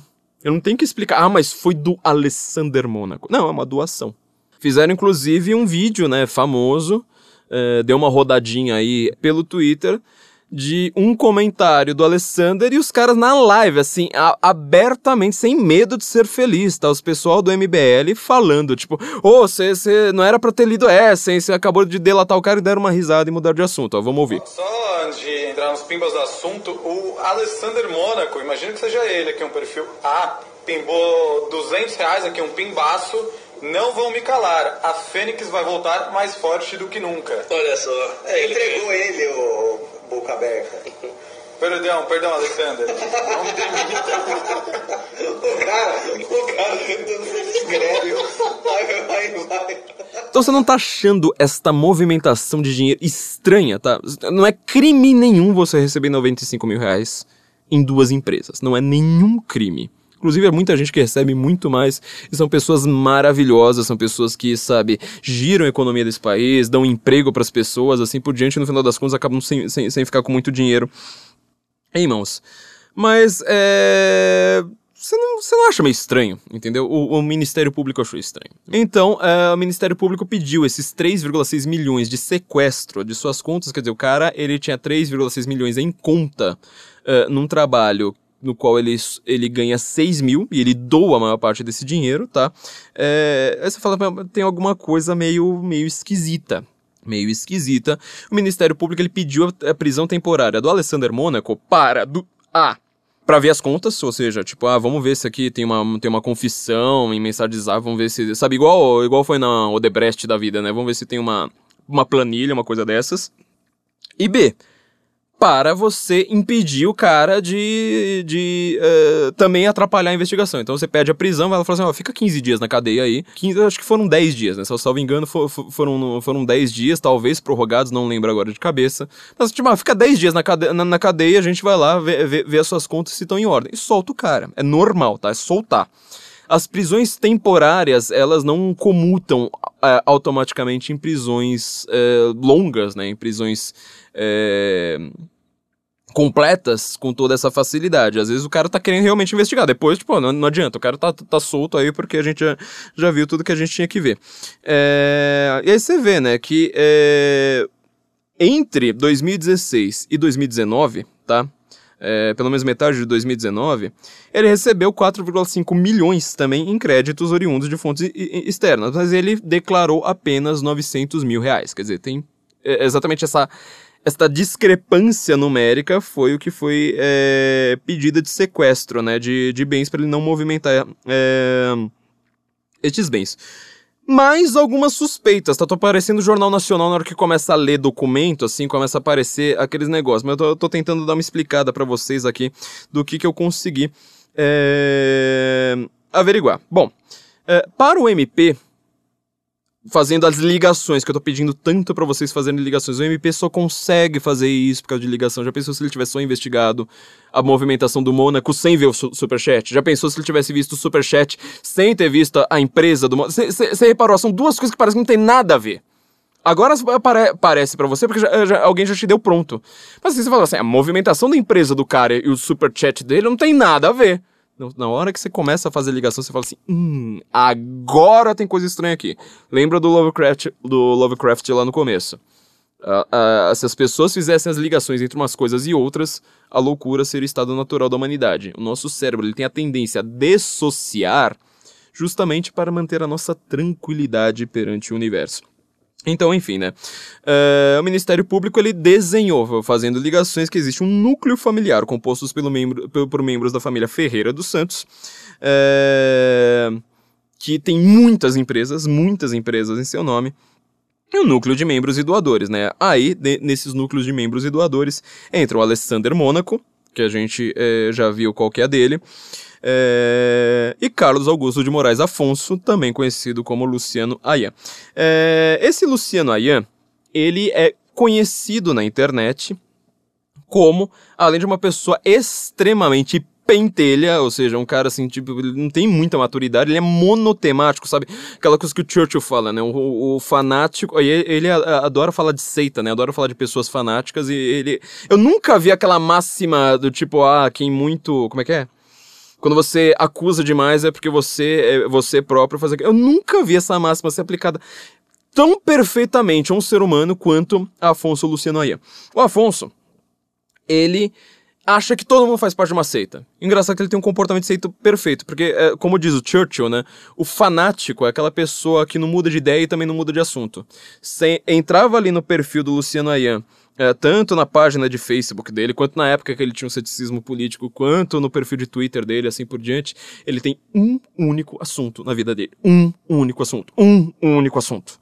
CPMI das fake news. Estou aqui, olha o comportamento de seita, olha o comportamento de seita. Ele é, tá, ele é tão obsessivo com isso que ele não, não se preocupa mais em tentar convencer, por exemplo, uma pessoa que entra no perfil dele e não sabe quem é ele. Então você precisa, assim, sabe, ter uma frase com começo, meio e fim. Não, o argumento dele já tá sempre pela metade. Porque ele fala, não, é... olha o comportamento de seita aqui, babá, tira print, vai lá, coloca no Web uh, archive e, e assim, é isso. A vida do cara é ficar tirando print, a vida do cara é tirar print.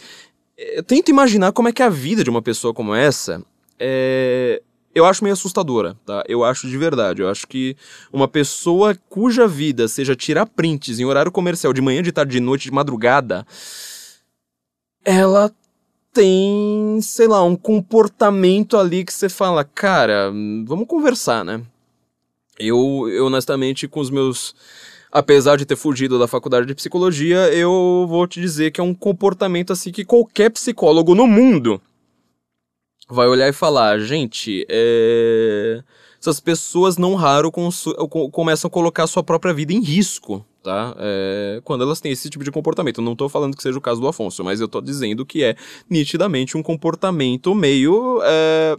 similar, né? É um comportamento espelhado a muita gente com problemas bem sérios. É, então vamos agora é, avaliar este, este outro lado, né, que é, resvalou no Carlos é, Afonso Lucianaia. Ele é, já foi chamado como um dos maiores propagadores de fake news no Brasil, tá? É, teve aquele, aquela, aquela famosa lá do caso Marielle, né, que ele citou uma desembargadora que estava Uh, comentando uh, a Marielle, porque rodou no zap pra cima e pra baixo que a Marielle teria tido um caso com, salvo engano, com Marcinho VP, famoso traficante do, do Rio de Janeiro. E a desembargadora, acho que era desembargadora, eu não lembro se era desembargadora, juíza, mas ela era alguém é, forte no direito, né? Não era alguém, assim, de, de baixo escalão. E ela disse, ela propagou aquele negócio, não sabendo que era fake news, e falando, olha, tá vendo que absurdo, vocês estão é, homenageando uma mulher dessa. E aí, uh, o Ayan, no seu blog Ceticismo Político, ele é, ele usou um título, na verdade, o grande problema do Ayan ali, no caso, foi que ele usou um título que era dando toda a ênfase, né? Tipo, não lembro como é que era, mas sei lá, juízes, desembargadores, sei lá como que era, vamos dizer, era uma coisa parecida com isso aqui, né? Tipo, é, destrói caso Marielle, não sei mais o que. Bom, você imagina, né? Como, como Marielle Franco virou a religião oficial do Brasil, é, na verdade, a religião oficial do Brasil hoje é a CPMI das fake news e a Marielle Franco é a, a grande é, messias, né? O grande messias dessa religião secular que virou virou Brasil. Mas enfim, né, como ele cometeu, cometeu este ato de blasfêmia à religião oficial do Brasil, bom, enfim, né, derrubaram a página dele, foi aquele caos. Bom, o que, que descobriram também, né? O ceticismo político, a página ceticismo político no Facebook e a página do MBL, tá? Isso aqui a gente tá, tá, tá olhando lá para trás, a gente já, já, já vai chegando presente. Essas duas páginas, elas faziam o que, que os algoritmos entendem como tráfico de influência. Ou seja, você posta sempre a mesma coisa numa página e posta na outra e vice-versa. As duas ficam trocando o conteúdo sem parar. É, o Facebook considera isso como um tráfego ah, ilícito, vamos dizer assim, pelas suas diretrizes internas. Eu falo, falo assim, olha, então a gente vai derrubar a página do do Luciano Ayan, eu acho que ele largou este blog ceticismo político é, para um cara que acredita tanto em tantos políticos hoje, né? Tem, um nome assim bastante é, irônico até. Acredita que a política e a CPMI, não sei mais o que, tem que mandar na sociedade. É... Acho que ele, me engano, ele parou, foi lá, deu entrevista para cima e para baixo, apareceu na TV, assim por diante. Foi um momento de glória da vida do nosso Carlos Alfonso Luciano Ayan, porque foi quando ele ficou famoso fora de uma bolinha. Não por motivos muito louváveis, né? Eu não acho que a avó dele esteja, sabe, morrendo de orgulho, mas enfim, né? Foi, foram momentos é, estranhos. E ele, como mostra o próprio uh, Ministério Público, ele tem um histórico de ameaçar pessoas, tanto de criar fakes, tá? Muita gente considera muitos perfis dele desde a época do Orkut, sabe? Muitos perfis, aliás, deixando bem claro, tá? Muitos perfis que parecem ser deles desde a época do Orkut. É, eu, como uma pessoa que é, já estudei muito linguagem, muito linguística, a gente consegue perceber padrões gramaticais. Eu lembro que quando a gente fez podcast com a Caroline Detone, com a deputada Caroline Detone, justamente falando sobre a CPMI das fake news, eu já falei assim: olha, é, às vezes, tá? É, tal, às vezes a pessoa deixa marcas pegadas sem perceber. Vou te dar um exemplo. A sua letra, ela. Letra de forma, tá? A sua letra. É, manuscrita, melhor dizendo, né? A sua letra manuscrita, ela é uma marca muito maior de que você é você do que a sua impressão digital. Se você tiver um irmão gêmeo, você consegue perceber muito mais quem é quem pela letra do que pela sua impressão digital. Acredite, tá? Você pode perguntar para é, estenógrafo, assim por diante. É, é uma às vezes é uma prova de crime maior uh, uma, uma análise de letra de, de mão do que de digital. Porque ela é muito mais pessoal até do que a digital, tá? É, pra vocês verem o nível que, que isso aí chega. E assim, é, a, a, forma de discurso, a forma como as pessoas usam palavras, etc., ela é, também tem deixa muitas marcas, tá? Quando o Twitter virou um festival de fake para tudo quanto é lado, é, eu lembro que toda hora aparecia no zap, né? Os caras falando, olha o que, que esse cara falou. Eu falei, puta, eu nunca vi esse cara. Daqui a pouco eu olhava, mandava três vezes a mesma, a mesma coisa. Eu falava assim, olha, não é que esse cara aqui, ele comete o mesmo erro gramatical que às vezes é um erro meio bobo, sabe? Que as pessoas nem, nem sabem que elas percebem. De um outro cara meio famosinho ali na rodinha. Fala, ah, olha só. Então gente, eu lembro que eu até fiz um mapeamento de um ou outro, né? Tinha o famoso Virgulator, por exemplo. É, tem um jornalista famoso aí que ele adora colocar vírgula no lugar errado. Ele coloca muito mais vírgula do que ele deveria é, no- nos seus tweets, né? Acho que nos textos que, que- nos textos longos tem revisor, né? Mas no tweet, como é ele sozinho, ele colocava muita vírgula e, tem, e tem um padrão. Tipo, o cara coloca a vírgula num ponto específico. Porque ele acha que vírgula é pausa, porque ele, sabe, às vezes coloca vírgula entre o sujeito e predicado, assim por diante. Aí tinha um fake que cometia me- o mesmo tipo de erro. Eu falei, ah, cara, isso aqui é fácil. E os dois lá concordando. ah, sem perceber no final, assim por diante. Então, assim, é, já percebi, inclusive, tá, de fake, eh, que eu sei de quem que é, de, de altas figuras do MBL, tá, que os caras eh, eh, tinham fake, não, não sei, faz muito tempo que eu, não, que, que que eu- não fui verificar se ainda tá no ar, mas, tipo, tinha o mesmo, sabe, mesmo. Então, assim, é, tal como música, tá, tipo, um músico, ele vai perceber, nossa, mas esse... Cara ouve um solo de guitarra e fala assim, olha, essa, eh, isso aqui foi feito com a guitarra tal. Então, quem, quem é especialista em, em linguagem, às vezes também, tipo, bate o olho e fala, meu, não precisa demorar cinco minutos lendo pra gente perceber algumas coisas. Esse estilo do Ayan é muito chato. Eu acho que ele escreve muito mal. Muito mal mesmo. É pessoal de esquerda, sabe? É... Aquele pessoal chato pra caramba que tem um texto muito chato. Eu nunca vi, sei, lá, tô tentando pensar em alguém de esquerda que tem um texto tão chato quanto o do, do, do, do Luciano Ayan. Bom, enfim, eh, toda essa dig- digressão posta, muita gente considera que vários perfis que apareciam desde a época do Orkut eram do Luciano Ayan. Eu nunca vi esses perfis porque eu não frequentava as mesmas, os mesmos muquifos do que, do que o nosso Ayan nessa época, mas eu vou te falar, se alguém tiver print daquela época, sabe, fala assim, olha, eu quero, eu quero que você, me- você me mostre isso aqui, me manda, porque às vezes eu consigo achar uns padrões ali que são meio eh, cegos ao olho nu, tá? Bom, enfim, né? ah, um exemplo aqui, por exemplo, de ameaças, né, do, do Luciano aí. A ameaça dele, como ele parece ter tido alta influência nessa CPMI das fake news, porque é que eu tô falando, ó. A gente precisa ter uma CPMI do MBL, pra investigar o MBL, que não abre as contas, que vai lá e fala, não, é uma nossa escolha não abrir as contas. Por que você não abre as contas, MBL? Então, vamos, vamos, vamos investigar. Eh, Essa é uma pré-conclusão que eu vou, vou, vou chegar lá no final, mas enfim. A, a ameaça do Luciano Ayan geralmente é, é ferrar as pessoas numa- na, na CPMI das fake news, porque ele tem grande influência nessa CPMI. Vou ler aqui um tweet dele, né, que existia antes dele apagar o perfil dele. Ó. Convocados por Let's Dex, Vaporwaves estão atacando doadores do MBL em clara ação de stalking.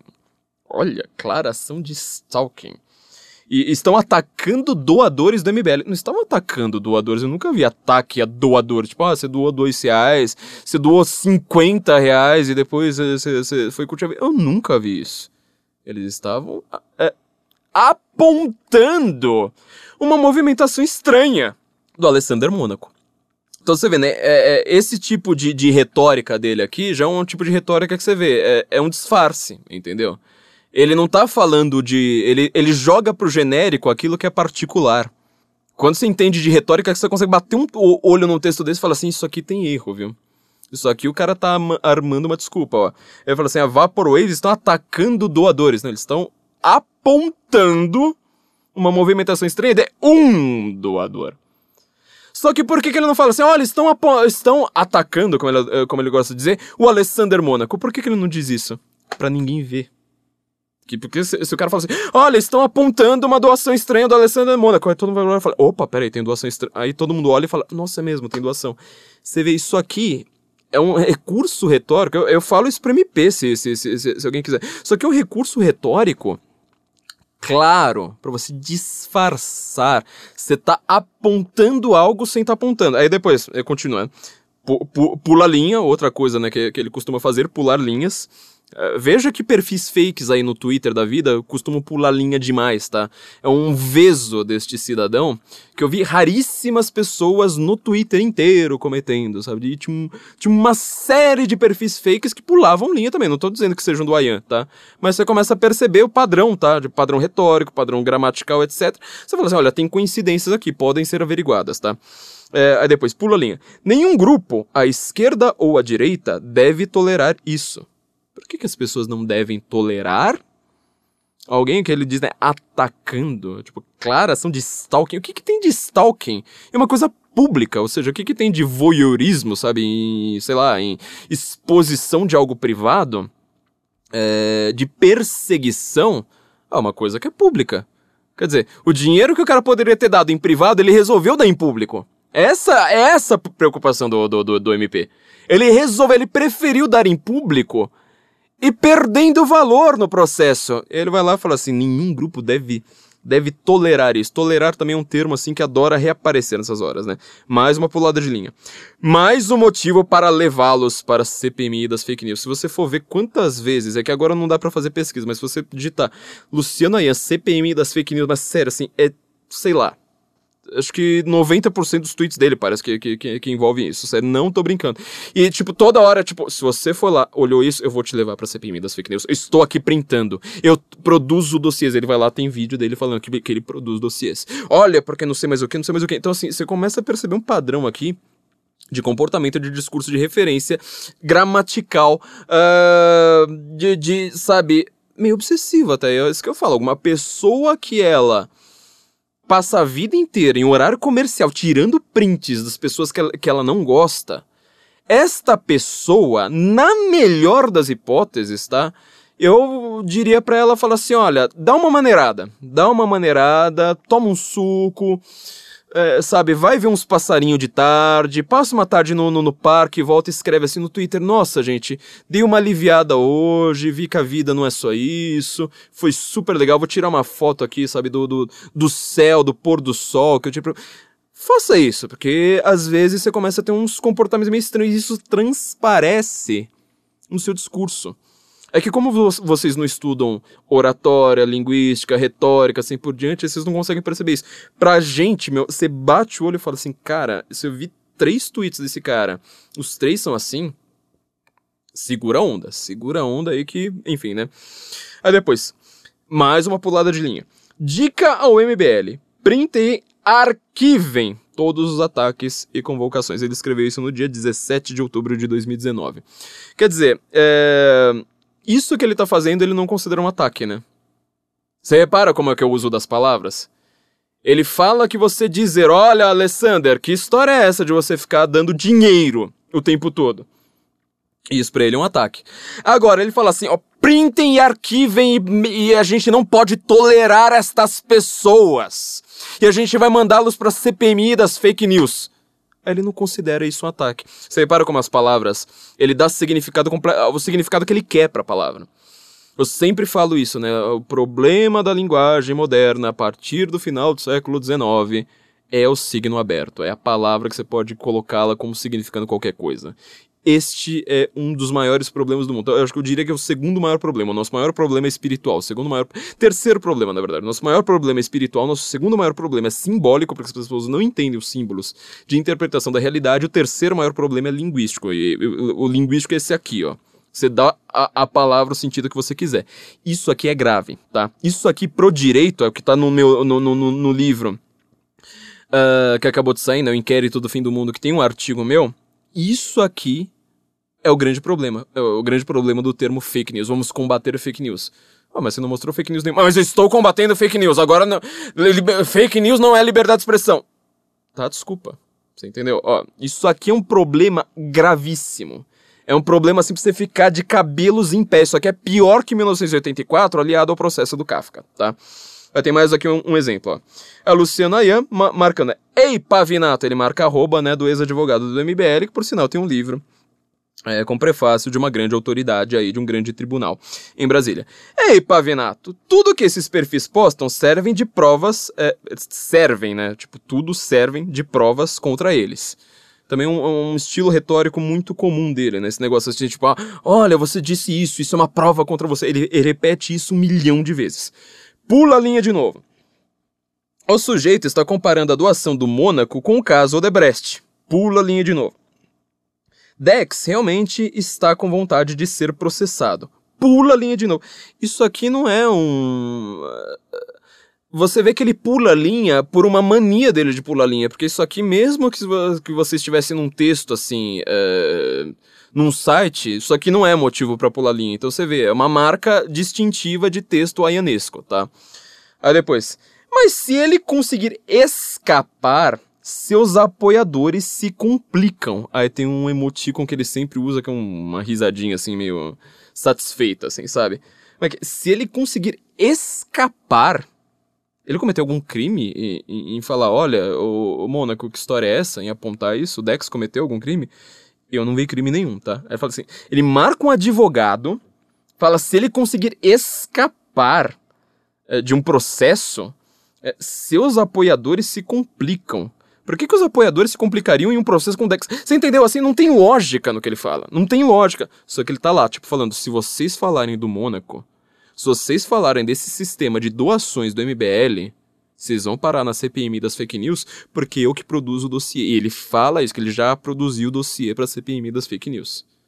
Isso daqui é uma marca, tá? Muito séria. Isso aqui eu vou falar. É quem conhece um pouquinho, um pouquinho que seja, de psicologia, de, de é, neurolinguística, assim por diante, olha e fala assim, cara, é, ele tá praticamente falando, ou vocês obedecem a minha seita, é engraçado que ele chama todo mundo de seita política, né? Ou vocês obedecem a minha seita com as minhas teorias da conspiração, ou vocês vão se complicar com a polícia. Ele já se considera a própria polícia, você vê. Tipo, eles vão se complicar. Ah, peraí, tipo, os seguidores do Dex vão se complicar se você processar o Dex. Mas, tipo, não faz sentido, entendeu? Tipo, ele só consegue fazer isso aqui. A única forma dele ter materialidade para o que ele está dizendo é ele criando um estado policial. Como que ele criou um estado policial? Você já sabe. Com essa CPMI das fake news. Aqui tem mais, né? Um, um, um tweet dele. É ele tinha dito isso aqui, ó. Este do, do que ele marca o Pavenato. É... Não, não, não, não, não, não, não, não, não, não, consegui ver a data, mas tem mais um aqui, ó. É, ele tá respondendo alguém, né? Não, Yuki. Pula a linha. Eu não acredito que o MBL tenha rede de fake news. Estranho, né? Pula a linha de novo. Mas eu usei um argumento. Dois pontos, abre aspas. Se o MBL tivesse uma rede de fake news, isso seria mais um argumento a favor e não contra a CPMI. Fecha aspas é, a quantidade de vezes que ele fala isto é um argumento a favor da CPMI das fake news, ou por isso que nós precisamos da CPMI das fake news. Mais uma coisa para ir para a CPMI das fake news. E assim, CPMI das fake news, o que ele faz é colocar todo mundo que discorda dele, todo mundo que discorda do MBL, todo mundo que discorda do Mônaco, todo mundo que vai lá e ele considera uma seita política por critérios inventados por ele! Todo mundo! E ele tá conseguindo fazer isso, meu amigo ele está conseguindo fazer isso. Existe hoje uma polícia política na rede social. Uma polícia política na rede social. Olha o jeito que o cara escreve. Você não está preocupado com isso aqui? Você acha que o Bolsonaro mandando no Brasil? Eu vou falar aqui abertamente. Luciano Ayan é uma pessoa no Brasil muito mais poderosa do que Jair Bolsonaro. Não importa que ele tenha sei lá quantos milhões de votos, não importa que ele seja presidente da república, não importa que nada. Porque tudo que o, o Jair Bolsonaro faz, tem lá um tribunal que vai lá e fala assim: você não pode. Ah, eu vou fazer tal coisa. Não pode. Eu vou indicar tal pessoa para tal fundação. Não pode. Eu vou fazer, sei lá, o que. Não pode. Eu vou bater um barro. Não pode. Agora, o Luciano aí, ele vai lá, tipo, ele fala umas coisas como essa que, sabe, é tipo a única coisa que ele pode. A única materialidade que ele poderia dizer, que ele poderia ter para é, é, transformar o que ele diz em realidade é criando um estado policialesco em que ele é o policial. E ele. Não é que ele consegue, mas assim, você vê como que ele avança nessa, nessa sua teoria da conspiração. Luciano, tô falando aqui, tipo, as pessoas não levam isso a sério. Eu conversei com gente, amigos meus, fortíssimos no direito, sabe, gênios do direito. Eu tive, comecei a dar bronca, falei assim, gente, eu não acredito que vocês estão falando isso. As pessoas falam, não, Luciano Ayan não é nada. Eu falei, gente, se Luciano Ayan não é nada, não existe CPMI de fake news. Se Luciano Ayan não é nada, a gente pode postar o que a gente quiser na rede social. A gente pode discordar do MBL. A gente pode fazer o que a gente quiser, um dar RT no outro, sem ser chamado de seita. Agora, o MBL, o, o Bolsonaro fala uma coisa, é desmentido na hora. Mesmo que seja uma coisa verdadeira. Vão lá falar, ah, é fake news. Ah, veja bem, esse vídeo na verdade não é de agora, esse vídeo é lá de trás. Ah, olha só, isso aqui, o Bolsonaro atacou a imprensa, não sei mais o Gente, vocês não estão percebendo o que está acontecendo no mundo? No Brasil, pelo menos. Faça o link. Faça o link entre uma coisa e outra. E mais uma coisa, tá? É... Isso aqui é muito importante que eu vou falar. Muito, muito, muito importante. Enfie isso na sua cabeça. Fake news. Ah, esses dias apareceu um cara na minha, no, no, no meu, no meu perfil falando ah, uma coisa verdadeira que eu disse. Ele falou assim: ah, você não precisa espalhar uma fake news. Eu mandei ele para aquele lugar. Só não bloqueei ele na minha página porque eu já sabia que ele não iria mais comentar sozinho. Porque fake news, lembra que eu acabei de falar, o problema do mundo, terceiro maior problema do mundo, da modernidade, dessa pós-modernidade, sei lá como você queira chamar. Terceiro maior problema é um problema linguístico. As pessoas dão as palavras o significado que elas quiserem dar naquele momento. Fake news é o novo nazista há dois anos, antes da eleição do Trump, na verdade, há, quatro anos, você era chamado o tempo todo de nazista. Você fazia uma coisa, tipo, ah, nossa, eu vou pra igreja. Você é nazista. Ah, eu me confesso e eu é, não sou a favor de todo comportamento uh, sexual. Você é nazista. Ah, eu, olha, eu acho que a gente não, não, não deve ser a favor de quatro. Você é nazista. Agora é fake news, você só trocou um termo pelo outro. Fake news é um termo perigosíssimo. É isso que tá no, no, no, no meu ensaio. Na verdade, eu tô dando um resumo muito, muito brando aqui, né? Mas isso que tá no meu ensaio neste livro Inquérito do Fim do Mundo que você deve comprar na livraria.sensincomum.org. O Inquérito do Fim do Mundo, uh, eu tô justamente no ensaio uh, deste livro com muitos juristas extremamente gabaritados explicando os problemas do direito uh, deste inquérito. Eu tô ali explicando exatamente qual que é o problema de você começar a chamar todo mundo de fake news e punir pessoas por fake news em CPMI, em inquérito, com busca e apreensão, com prisões. Sem definir isso no Código Penal. E mais do que não definir isso no Código Penal, sem você definir nem o que seja fake news sem você definir o que seja fake news. Ah, fake news é notícia falsa. Fala, beleza, então peraí, primeiro lugar que a gente. Qual é a primeira pessoa que a gente deve aprender? Temos algumas opções. Maju Coutinho falando que o porteiro disse que tal coisa do Bolsonaro. Depois foi desmentido. Cadê, meu? Quero a mulher algemada agora, não quero jornal hoje amanhã, eu quero a mulher algemada. Ah, não. Patrícia Campos Melo, o que, que você acha? Patrícia Campos Melo presa, algemada, algema atrás, né? Eu não quero algema, algeminha na frente, eu quero algema atrás. Elemento perigosíssimo para a sociedade, porque diz que Bolsonaro pagou disparo. Eu, eu coloquei no, no, no Senso em Comum, eu não sei se teve outro site que, que postou isso. O número que ela dá, tipo, ah, Bolsonaro gastou não sei quanto. É, os disparos custam tanto. Eu falo assim, eu faço uma regra de três simples aqui, sabe? Eu que não sou bom em matemática, pelo menos eu sou muito bom em regra de três, eu sou bom em regra de três, sobre um, sou, sou é, sobre, sou bom é, em probabilidade. São as duas, duas únicas áreas da matemática que eu, que, eu, que eu acertava no vestibular. Sou muito bom em regra de três composta. Eu olhei e falei assim, mas peraí, faz, faço uma regrinha de três aqui. Pela conta que ela faz, assim, a Bolsonaro, grupos bolsonaristas pagaram para impulsionar fake news. Ela nunca mostrou que fake news foi essa. Ou quais. Ela nunca mostrou uma. Mas pela conta que ela dá naquela reportagem da, da Folha lá, pré-eleição, que era para derrubar o Bolsonaro e dar um novo gás pro Haddad, tinha as, é, era um número de, de, de, disparos que era maior do que o número de habitantes do planeta Terra.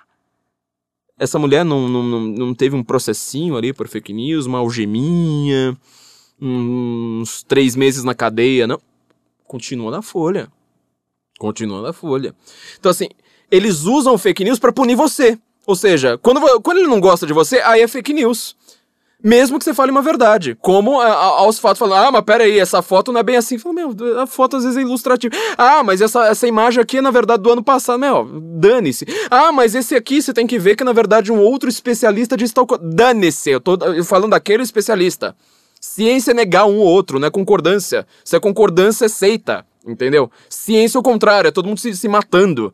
É falando, você é um desgraçado que você não entende nada, entendeu? Olha lá, entre em Oxford, veja essas pessoas falando, ó, oh, Stephen Hawking, que gênio. Não, tá todo mundo refutando o cara, entendeu? A própria obra dele se refuta o tempo todo. É... Então, assim, fake news é um termo aberto que eles usam simplesmente para falar, você é um criminoso porque eu não fui com a tua cara. Isto é fake news. Isto é fake news. Aí você vai lá e fala assim, mas esse inquérito aí, que fake news os caras já, já, já perseguiram? Não mostra. Eles não mostram nenhuma. Porque eles não têm. Os caras fizeram busca e apreensão, prenderam gente, é, fizeram, sei lá, o, o raio que o parta, desmonetizaram lá com esses fascistas do Sleeping Giants, desmonetizaram sites, assim por diante. E cadê a fake news? Cadê? Não tem, não tem, não mostra. Para Felipe Neto lá falando, nossa, agora, não, eu vou eh, perseguir os negacionistas da ciência. Aqueles que vão lá e elogiam a cloroquina. Mas você não tem informação ainda. E você não é cientista, seu desgraçado. Você não sabe. Você não sabe, você é ignorante a respeito de cloroquina. Você não sabe se funciona ou não. E a única forma de você saber se funciona ou não é testando. Então você vai lá, tipo, sai um resultado positivo. Ah, então a gente vai publicar um resultado positivo. Não pode, porque o Felipe Neto agora falou que é fake news. Porque o Luciano Ayan falou que é fake news. Porque a puta que pariu falou que é fake news. Entendeu? É esse o mundo que vocês estão vivendo. É isso, tá? É, é este o mundinho a partir de 2020. É isso que é rede social. Não é tipo, olha, a minha opinião é X. Se você falar minha opinião é X a respeito de cloroquina, fake news. Pronto, cadeia, entendeu? É, vão, vão derrubar tua página, vão acabar com seu trabalho, vão perseguir sua vida. Você pode ter busca e apreensão, você pode ter polícia federal na sua casa, você pode ser preso, entendeu? É isso que eles estão construindo. Aí você vai lá, tipo, qual- qualquer resultado, você vai fazer um meme agora? Nem meme você vai poder fazer, meu. Nem meme você vai poder fazer mais. Bom, enfim. é, isso é é só pra vocês verem assim como é que a mentalidade, tá? É, desse Luciano aí. Eu não estou falando que ele seja culpado de nada, já saiu da cadeia, as pessoas vão, vão investigar as suas empresas. É, agora vamos voltar aqui, tá? né, Depois dessa breve digressão e agradabilíssima digressão, um pouquinho mais a respeito de Carlos Augusto de Moraes Afonso, também conhecido como é, Luciano Ayan. Por causa do seguinte, né? Ele também é, ele tem rendimentos que não batem, tá? Com o que ele com o que ele declara. Isso é um problema? Eu, já sei que vai ter um monte de libertário vai falar assim, ah, Estado, imposto é roubo, que se dá no Estado, etc, etc. Bom, vamos lá. Eu realmente acho que a gente paga muito imposto no Brasil. E eu acho que a nossa burocracia é infernal. Tão, tanto é infernal que ela já presume que ela seja infernal, que ela te dá duas é, declarações de imposto de renda. Primeira, depois ela vai lá e te fala assim: ah, você, não- você quer corrigir alguma coisa? E eu mesmo é, tenho que olhar e falar assim: olha, não sei, acho que faltou tal coisa, porque assim, é um, é um- é um caos tão grande. A minha primeira declaração de imposto, que eu fui dar uma de imbecil tentar fazer sozinho na minha vida pra economizar com o computador, imbecil na minha vida, eu paguei, eu tentei pagar a mesma a mesma transação três vezes, declarar a mesma transação três vezes, é deu um problema desgraçado, você não faz ideia pra tentar cancelar isso. Ainda no último dia. A mesma declaração três vezes e faltou uma sete. Quer dizer, é um negócio maluco. É um negócio maluco, tá? É, então eu realmente acho que a nossa burocracia é infernal e pode haver erros grosseiros, inclusive, em pessoas inocentes. Inocentes, tá? Concordo plenamente com isso. O que o Ministério Público está averiguando é, o Ministério Público de novo, ele junta, ele faz o link, não é tipo só a informação do Ayan, só a informação do, do Mônaco, só a informação de sei lá quem, só do que do... Não, ele junta, ele fala, olha, faça o fio narrativo. Por isso que a gente precisa de uma CPI, para criar o fio narrativo e não ser só um processo. Não adianta só ter um processo, não processem esses caras, não processem. Se você tem algum motivo para processar particular, tudo bem, processe, mas assim, se é para processar por isso aqui, eu te peço, não processe ninguém, mesmo que você pense, ah, mas eu acho que ele é culpado. Não processe. Cuide de fazer uma CPI. Vamos fazer isso com calma. Com calma, mas com pressa, mas com calma tá? É, é o seguinte, ele está apresentando ahn, gastos, tá? Rendimentos incompatíveis com o que ele declara. Então, isto também é um comportamento típico, tá? Não estou falando que ele faça isso, mas é um comportamento típico de pessoas que fazem lavagem de dinheiro, tá? Ou seja, a pessoa vai lá, ela gasta mais do que ela ganha. Como? Entra dinheiro na conta dela sem ela declarar. Ela gastou muito mais do que ela declarou. Quer dizer, ela entrou, saiu, ela achou que não, não iria fazer nada. Pior, né? É... Bom, daqui a pouco a gente vai ver um, um pouco mais coisa, mas assim, foi. é, teve gasto com cartão de crédito superior é, ao rendimento do ano. É... Assim por diante. Então, assim, é, tem, tem indícios aqui muito claros. Agora, uma coisa é muito problemática em relação ao Luciano Ayan, fora, fora esse comportamento dele de rede social, que eu já falei, assim, isso aqui eu olharia, pelo menos, sabe? É, eu iria falar de verdade, assim, se eu, se eu fosse do, do, do MP, se eu fosse, sabe, de qualquer lugar, eu iria dar uma de brother e falar assim: olha, é, eu recomendo que esse cara converse com um psicólogo. De verdade, assim. Eu recomendaria, na verdade, que ele conversasse com um padre, mas eu vi que não é, pelo visto, não é o, o caso dele. Mas, assim, um grande padre que entenda de teologia, que seja um grande orientador espiritual, eu acho que é a coisa que o Luciano Ayan mais precisa na vida. Eu não quero que o Luciano Ayan, assim, eu, particularmente, meu desejo pessoal, Flávio Morgan, eu não quero que o Luciano Ayan, tipo, se acabar, que ele acabe voltando pra cadeia, não sei mais o que, eu preferia que ele passasse por um padre antes, ou pelo menos tivesse um, acompanhamento ali dentro. Mas, se não é pra ter um padre, que tenha pelo menos um psicólogo, porque assim, é um comportamento que eu falo assim, olha, isso aqui, eu não vejo como um comportamento saudável. Eu não vejo como uma pessoa dessa possa ser feliz e realizada, tá? Eu acho que você tem um comportamento um pouco é, confuso, tá? Talvez você esteja querendo uma coisa da vida, mas você não vai conseguir desta forma. Então, é, é, é a minha recomendação. Mas enfim, o nosso Luciano Ayan, tá? É, além de ser informante, é, olha, vamos deixar bem claro, né? Ele fala, ele confessa que ele produz dossiês.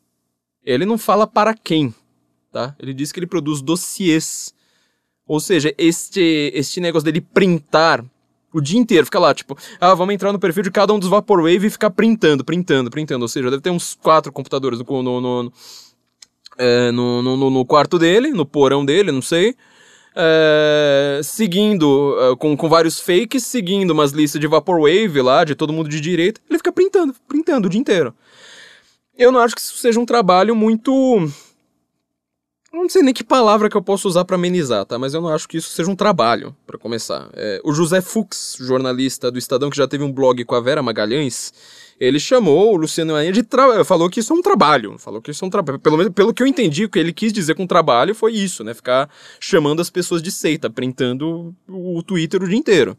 Eu acho que trabalho é você produzir alguma coisa, produzir um texto, produzir um conhecimento, criar um curso, é, sei lá, virar um médico, engenheiro, limpar um chão, limpar sapato, é, sei lá, isso para mim é trabalho. Eu acho que tirar print é, tá, tá num conceito assim bem nebuloso para mim, mas é, o José Fux falou que a, a prisão do Ayan não afeta o seu trabalho. Eu acho que foi isso que ele quis dizer, depois ele ficou meio envergonhado da gente ter feito um texto a respeito disso e e, e, e colocou cadeadinho no perfil dele por um, por um tempo, né? Acho que agora já voltou. Você vê, né? É, as relações, ó, de novo, ó, mais, mais, mais um risquinho. Relações aí de é, Luciano Ayan, de MBL, com mídia também. Tem que ver quem tá elogiando esses caras, não só quem tá elogiando assim abertamente, tipo, ah, eu gosto do MBL. Você tem que ver quem é que tem o mesmo discurso que eles. O mesmo, tipo, precisamos prender as milícias virtuais. Existe um gabinete do ódio. Quem acredita nisso já começa a desconfiar. Fala, isso aqui nunca foi provado. Isso é uma teoria da conspiração. Quando você vê jornal falando isso a sério, já vai lá, ó, faz a mesma coisa que o Ayan agora. Printa, coloca ali risquinho, fala assim, ó, Luciano Ayan. Fala que existe, sei lá o que que ele fala que é Vaporaves, não sei mais o que, que precisam estar na CPMI das fake news. CPMI das fake news não é para fake news? Não teve fake news nenhuma no caso que ele tava falando ali, né? Do, do, do mundo. Você vê como é que é, né?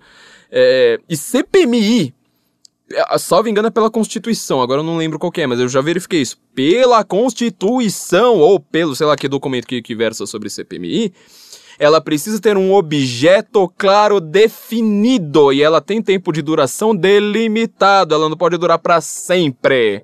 CPMI das fake news tem um objeto claro definido? Tem?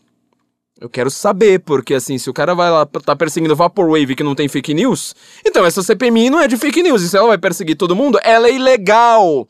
Ilegal! Você tem que pegar tudo que essa CPMI de fake news fez, tudo, tudo, tudo, tudo, tudo, tudo, e o trabalho do Alessandro Mônaco, ou seja, atacar fogo.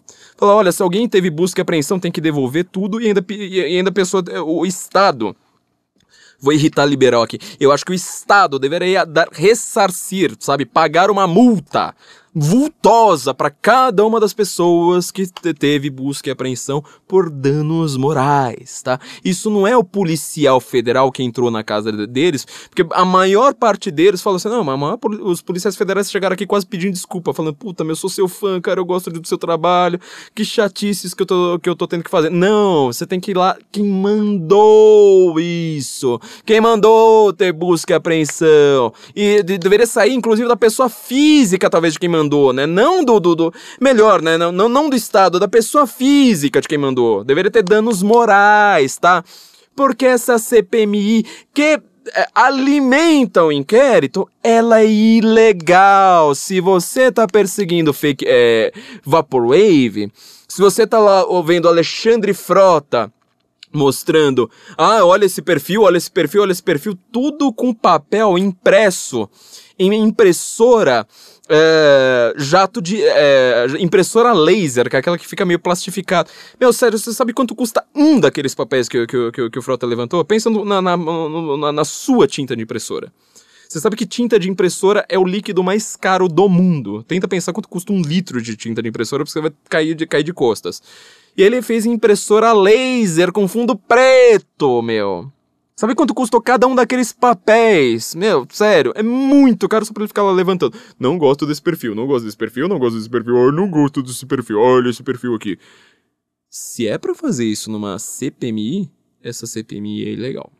Tô falando aqui de verdade. Olha lá na Constituição, isso aqui, ó, vamos fazer uma CPMI, uma CPMI do MBL pra gente chegar a investigar também a própria CPMI de fake news? Vamos, gente, olha!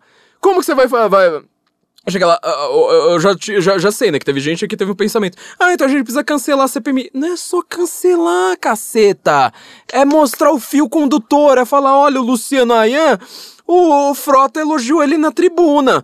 O Frota, ele apresentou uma série de perfis ali. Olha, o Frota fez ligações, hein? Uma série de perfis fazendo ligação, porque esse perfil retuita não sei mais o que, porque esse perfil falou bem de não sei quem, babá, Então esses aqui são com a mesma linguagem do Luciano Ayan.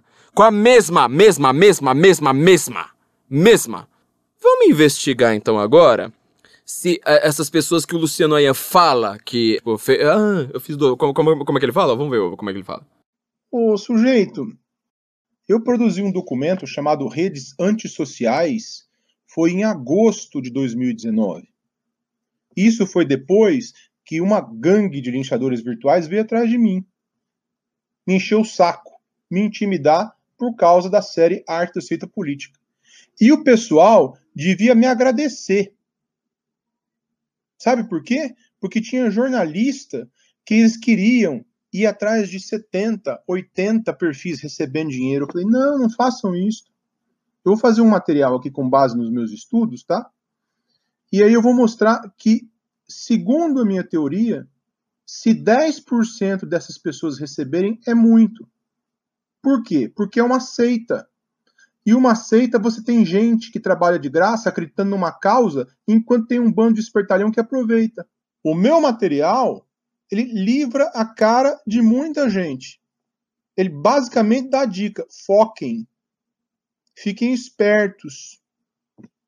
O que, que o meu material mostra? Existe um PDF, Redes Antissociais, foi feito em agosto de 2019, de base para um estudo que eu fiz por minha conta e depois, sim, isso foi útil para outras pessoas e eu já dei até consultoria com base nisso aí. Eu bato doído. Por exemplo, o Zé Ruela lá do Kim Paim veio com aquela palhaçadinha. Ai, ai, ai, ai, ai, não sei o que. Vai fazendo teoria da conspiração. Eu fiz um vídeo que eu sei que teve pouca audiência, só que o relatório com o que ele fez vai para a CPMI das fake news.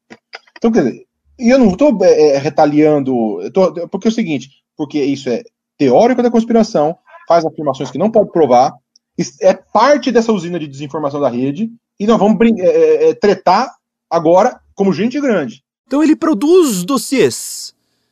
Esses dossiês aí, ó, quem é que pagou? Quero saber agora, meu. Vamos abrir as contas. Vamos aproveitar que já teve sigilo. Acho que teve sigilo bancário do, do, do Luciano Ayan é, quebrado, acho. Não sei. Mas vamos ver. E a gente faz uma outra CPMI do MBL que a gente vai começar a investigar. O Luciano. ah, Pera aí, no, no MBL aqui teve ligação do Mônaco. Aí o, o Luciano Ayan, ele critica as pessoas que eh, analisam o Mônaco. Ah, ele tem uma empresa. Ah, bom, era onde que eu ia- a gente iria chegar aqui na- na- na, nessas investigações. Essas. É, O Luciano aí, ele teve uma empresa com um dos fundadores do MBL como sócio da empresa, pelo que dá pra entender aqui, acho, tá? Não, não tenho certeza aqui, mas parece que ele teve uma empresa é, com um dos fundadores do MBL e ele tem empresas assim que é, parece, tipo, a mesma empresa. Ele vai lá criar uma outra empresa no mesmo lugar com o mesmo objeto social. Por que, que você monta duas empresas? Por que, que você vai pagar imposto duas vezes? De novo, você entendeu? Por que, que você perde dinheiro? Aí você fala, não, pera aí, a gente precisa investigar isso e fazer a ligação. Pera aí, o... então tem, tem lá o negócio do Mônaco doando, é, recebendo uma puta nota e com um trabalho que, que, que não rende isso, aí ele doa o salário, aí se alguém falar mal do Mônaco, aí aparece o Luciano Ayan, Aí o Luciano Ayan vai lá e fala que vai mandar todo mundo pra CPMI das fake news. Aí na CPMI das fake news aparece pelo menos o Alexandre Frota falando em termos extremamente parecidos. Não estou falando que ele fez, do- quem fez dossiê, dossiê pra não sei quem. Não sei, não sei. Mas os termos são absurdamente parecidos, tá? E o Luciano Ayan falando que fez, que, que, que fez relatórios. E falando que o trabalho dele é montar relatórios. Que história é essa? Cadê? Relatório pra quem? O Brasil tá parando, tá, ele mudou o comportamento nas redes sociais, e é onde que a gente se comunica em época de, coronga, de, de coronavírus, de peste chinesa, é nas redes sociais.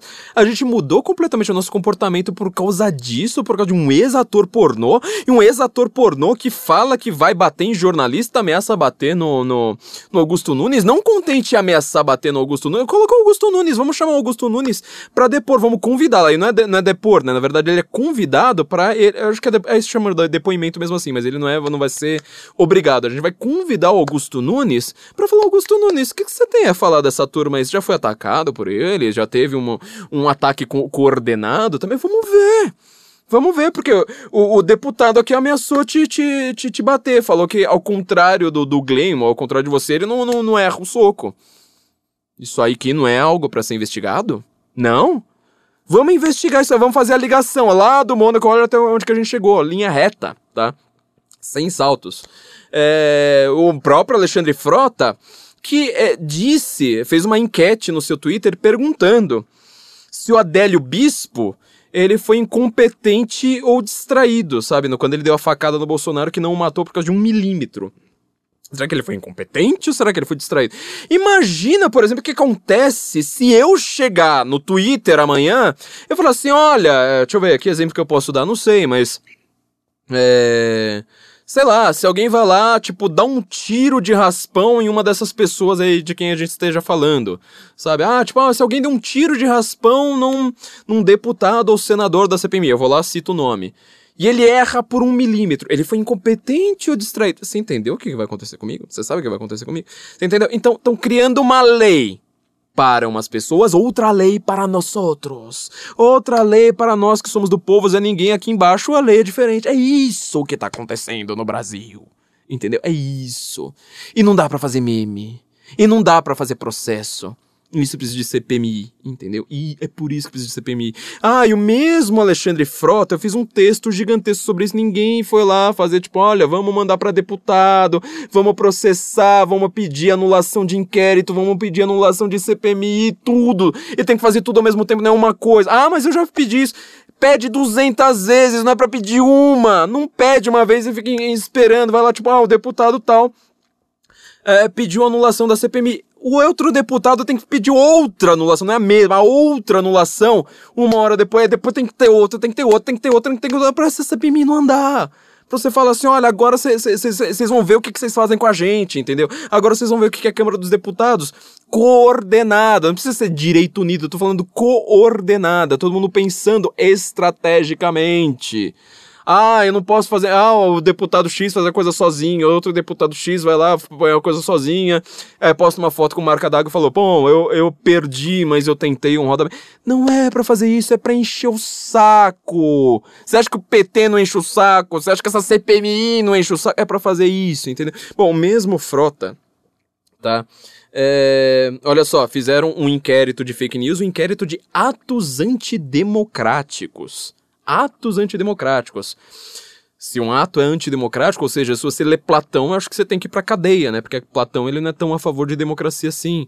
Se você lê, sei lá, os Founder Fathers americanos, que eles estão falando como que uma república ela deve ser diferente de uma, de uma democracia. Pronto, cadeia, meu, já era. Você atentou contra o Estado democrático de direito que é supostamente a religião oficial do Brasil, a coisa mais sagrada que nós temos, precisamos então te mandar pra cadeia.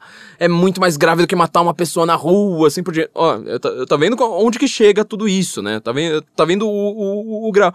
Bom, fizeram um, um, um inquérito de atos antidemocráticos que se alimenta de declarações de CPMI. E uma das declarações de um ex-ator pornô, que recomendou filmes pornográficos na CPMI das fake news, recomendou filmes pornográficos. Eu recomendo brasileirinhas. E ele colocou o símbolo da anarquia, não do Estado Democrático de Direito, o símbolo da anarquia, chamando uh, gangues e torcidas organizadas e MST e Guilherme Boulos para a guerra. Tá, quando teve o um movimento dos antifas na, na, na Paulista. Isso não é, com, não é, não é ato antidemocrático. Aí, esse cara, a declaração deste Alexandre Frota, é que alimenta inquérito contra fake news. Sei lá, contratos de antidemocracia. Talvez seja. Talvez também tenha a declaração dele ali, ninguém sabe, porque é secreto. Entende? Gente, é para pedir para quebrar o segredo. E não é para pedir uma vez, não é para pedir para um, um advogado de uma das vítimas desse inquérito pedir uma vez. É para encher o saco, é para falar, bom, fazer a mesma coisa que eles fazem. Bom, então o negócio é o seguinte, nós somos aqui, já temos 200 deputados, temos gente da bancada evangélica. Temos o pessoal do Centrão aqui que a gente se aproveitou deles aqui para eles cons conseguirem uma coisa. É, é, o único jeito, sinto muito, você tá no Brasil. É assim que funciona aqui. Temos a bancada do agronegócio, temos a bancada do não sei mais o que, temos a bancada da bala, temos a bancada da Bíblia, temos a bancada do boi, temos tudo. E se vocês não acabarem com esse inquérito, e se vocês não acabarem com essa CPMI, nada de vocês vai passar. Tá? Nada, assim, sabe? Ah, mas eu, eu preciso de mandar crédito pra minha cidade lá, porque o prefeito tá chamando. Então, seu prefeito vai ficar sem dinheiro e ele vai pedir para as pessoas votarem em outro deputado. Então, tipo, acaba com essa porcaria desse inquérito. É assim que funciona, tá? Bom, gente, é, para continuar aqui, queria só, só lembrar, né? É, tem muita coisa para falar, sério, é muita coisa para falar a respeito desses caras. Mas o Luciano aí, ele tem empresas, então, no mesmo ambiente, tá? No mesmo lugar é, do de um outro membro do MBL. E a gente queria chegar também só para é, avaliar bem é, exatamente o que é que está acontecendo. Vou falar de uma maneira extremamente resumida toda a família do Renan Ferreira dos Santos, é, que eu até elogio o nome do pai dele, né? Bom, eles são sócios de diversas empresas. A gente viu o Renan muito puto, muito puto quando aconteceu as buscas e apreensões. Ele disse, é, em resumo, isso aqui porque foi o que eu, o, o, o que eu vi. Você não deve contar pro seu governo que você vem falar comigo, né? Paulo Guedes, seu pedidor de pinico, seu bosta, seu mentiroso, seu vagabundo, seu passador de pano pra filho da puta corrupto que faz rachadinha. Paulo Guedes, nós vamos destruir e derrubar o seu governo corrupto. E você vai cair junto, você vai voltar pra vala, pra lata de lixo da história de um homem ressentido. Ressentido, que inveja do pessoal do Plano Real, que inveja de todo mundo, tem inveja do Meirelles, que no governo Temer, com 3% de aprovação, fez muito mais do que você, que só sabe dar palestrinha. Senhor Paulo Guedes, você é um merda. Um merda. Um merda. Nem você, nem os criminosos do Bolsonaro, nem essa família de derrotados, de perdedores, de homens que nunca fizeram nada, e só viviam de mamar. Vocês vão se foder. Tá? Vão cair? Vão. Vocês vão cair. É, vocês estão no resto do governo que. Vocês estão, estão curtindo o resto de mamata que vocês têm, o resto de gabinete que vocês têm seus cretinos, seu bando de lixo. Vocês nunca esperariam que na direita tivesse gente que tivesse coragem de se insurgir contra vocês, contra seus difamadores. Você achou que era todo mundo cordeirinho, como igual esse bando de, de semi-homem como Rodrigo Constantino, esse bando de gente que vem, que troca a opinião dele para ter um like, para cheio de ressentimento, o homem com problemas psicológicos. Vocês só têm homem de geleia, homens frágeis, porque vocês se baseiam nisso. Vocês querem gente que fica de joelho. Vocês têm ódio lá do Luciano Ayan, que não é do MBL, porque ele fala o que vocês são o tempo todo. E se ele hoje está sofrendo isso, que, eles estão, que vocês estão agora comemorando que ele está tendo, ele mesmo, que não tem, normalmente não é do MBL, nos critica publicamente, ele vai sair maior, todos nós que estão ao lado da verdade vão sair maior. Seu bando de bosta, seu bando de derrotado. Bom, é, segunda desculpa aqui do Renan, então nós temos a empresa dele, a, a, a família inteira dele trabalha com recuperação fiscal, ou seja, ele pega empresas falidas e ele então tem. É... Bom, ele tá tentando recuperar a empresa, então por isso que ele tá devendo 400 milhões, tá? É, é isso que, que chamou a atenção. Tipo, ah, nossa, meu cara tá devendo 400 milhões de imposto? Como assim? É, então, na verdade, isso aqui seria uma coisa, ok, tá, tudo bem, normal, seria o normal da vida, até o Kim Kataguiri também deu entrevista, não lembro pra, pra, pra, se foi pra algum jornal, não sei, acho que eu recebi isso no zap, também dando uma explicação na, na, na no mesmo dia. Essa explicação do Renan, então, é essa, né? Tipo, ah, não, na verdade é que, a, que as empresas estão. Eu pego empresas falidas e tento reconstruí-las. Se fosse isso, tudo bem. Mas vamos ver se é isso mesmo, porque assim, eu não sei, tá? Talvez o Renan e sua família inteira sejam completamente inocentes, a gente não sabe de nada ainda. Mas vamos aqui pra gente ver o que, que a gente precisa investigar e por que, que a gente precisa abrir as contas do MBL. Por que, que a gente precisa abrir as contas do MBL, este movimento que tem ex-presidente, que tem ministro de altos poderes, que tem não sei mais o que? A gente precisa abrir as contas. Abrir as contas desta, sei lá, instituição sem fins lucrativos, o que quer que seja. Tá? A gente precisa saber quem é que coloca dinheiro aí, porque a gente começa a perceber o que, que vai acontecer com o país, tá? Se a gente souber das contas do MBL. Ó. Só pra gente ver rapidinho, porque assim, foi, já, foi muito tempo. Eles têm é, uma empresa que tá. É, tem, tem um nome assim bem chique, né? Tem, tem, tem empresa assim, tipo Nordtech. Metalurgia, é, tem, tem, tem, tem empresas que, na verdade, assim, elas ficam às vezes no mesmo endereço, tá? No mesmo endereço de, outro, de, de, de, de uma outra empresa, não tem nada a ver. Você fala, mas tem uma empresa aqui operando no, de, um, de um jeito tal. Você fala que tem uma empresa de metalurgia aqui, estranho, né? No, no, mínimo estranho. Então, assim, que história é essa de recuperação fiscal? Temos mais uma aqui, ó. Eles têm toda hora, parece uma EA Inteligência Limitada, que recebe recursos que essa EA, né, o próprio Luciano Ayan recebeu recursos que ele não declarou dessa empresa. Então você fala assim, mas por que, que você não declarou? Tudo bem, às vezes é um erro, eu entendo. Às vezes o Luciano Ayan é completamente inocente nessa história. Só que assim, isso também é um comportamento, tá, de quem tá tá escondendo a origem do dinheiro. E aí talvez seja a grande inquietação, sabe, do, do, do Ministério Público, saber a origem, falar, mas por que que se, todo mundo aqui resolveu, sabe, errar na declaração por coincidência, será? Pode ser, não sei, mas não é estranho? Não é algo que te chama atenção? Então a gente precisa ver se tem uma origem aí, sabe? Esta, essa é a grande pergunta do Brasil. Quem é que manda no MBL? Quem é que manda nessas altas esferas? Quem é que manda neste ex-presidente? Assim por diante. A gente não sabe. Vai que a gente acaba descobrindo coisas aí que podem mostrar muito sobre o Brasil, entendeu? Que podem mostrar bastante coisa. Então, assim, eles estão desconfiando que a CIE, que tanto o Luciano Ayan tá, é, é, parece que é sócio dessa IE, não, não, não entendi aqui direito, mas depois aparece uma outra pessoa uh, jurídica que é vinculada ao Salsicha do MBL, né? E ao pai do, do Salsicha e do Renan, o, o Mário, Ferre... Mário Jorge Ferreira dos Santos. É, e ela ocupa o mesmo lugar, né? O mesmo andar de um conjunto onde estava é, a EA. Quer dizer, tipo, tem toda hora um ciclo ali que você fala assim, mas pera, isso aqui tá bem esquisito. Tá muito estranho, né? Tipo, o Salsicha apareceu, figura no, no quadro societário, mas aí, tipo, é uma empresa que não consegue rendimentos, assim por diante. Então, você começa a ver muita coisa estranha. Assim, não, não foi uma coisa estranha, foi muita, muita, muita coisa estranha. São, é, assim, é, dá pra montar um livro com isso aqui, não tô brincando. Dá pra você é, montar um livro com essas coisas. Então, por exemplo, o Salsicha apareceu com, com créditos de 400 mil reais sendo que ele não, não, não parecia estar tá declarando que ele recebia tanto dinheiro assim, entendeu? Aí tem uma, tem uma empresa aqui que eu achei bem legal, essa daqui eu, eu recomendo que todo mundo investigue, tá? Ela chama Angry Cock Enterprise, é melhor pronunciar com aquele sotaque americano bem forçado, assim. Angry Cock Enterprise, administradora de bens, tá? Olha só que nome chique, né? Angry Cock, é o galo, deve ser galo de briga, né? O galo raivoso. Enterprise. Que ela tá numa casa em Simões Filho, na Bahia, sem acabamento tá? Olha que coisa curiosa, né? É, não há qualquer bem em relação a ela, entendeu? É, não tem informação de imposto de renda, não tem informação de assalariado, nem nada. Mas parece por exemplo, não tem nenhuma indicação de que né, nessa casa sem acabamento, em Simões Filho, na Bahia, esteja acontecendo alguma atividade econômica. Mas olha só que coisa curiosa, né? Atualmente, essa Angry Cock Enterprise, ela tá em nome de Rosalina Maia de Souza. Rosalina Maia de Souza, ela é filiada ao MBL. Que coisa, né? Ela tá realmente lá filiada ao MBL, mesmo que ela, que ela resida em São Paulo. Mas que coisa curiosa, né? É não contente com isso, a Stephanie Liporati Ferreira dos Santos, que é uma irmã é, do Alexandre Ferreira e do, do, do, do, Renan, né? Do, do, do MBL, ela recebeu 50 mil através dessa empresa que tem lá uma, uma, uma faixa. Tudo bem, vocês têm uma empresa de recuperação de, de empresas falidas? Legal. Mas como é que é essa recuperação, sendo que, pelo visto, vocês não recuperaram nenhuma? Segundo lugar, tem dinheiro escorrendo destas empresas, não é? Pra você colocar dinheiro nessa empresa, para você deixá-la de, de, de manter ela falando. Quer dizer, de repente, esta menina, é, não sei, acho que parece que ela tem 30 e poucos anos, não sei.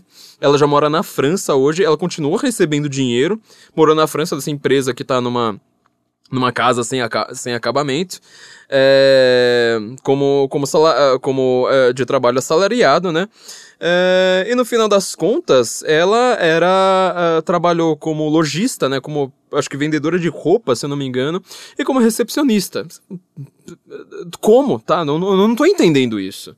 Você fala que é uma coisa, você recebe dinheiro de outra empresa. Entendeu? E ela alienou, né? É, uh, cotas dessa Angry Cock Enterprise que fica no, no, núcleo de baixa renda, né, alienou cotas em 360 mil reais.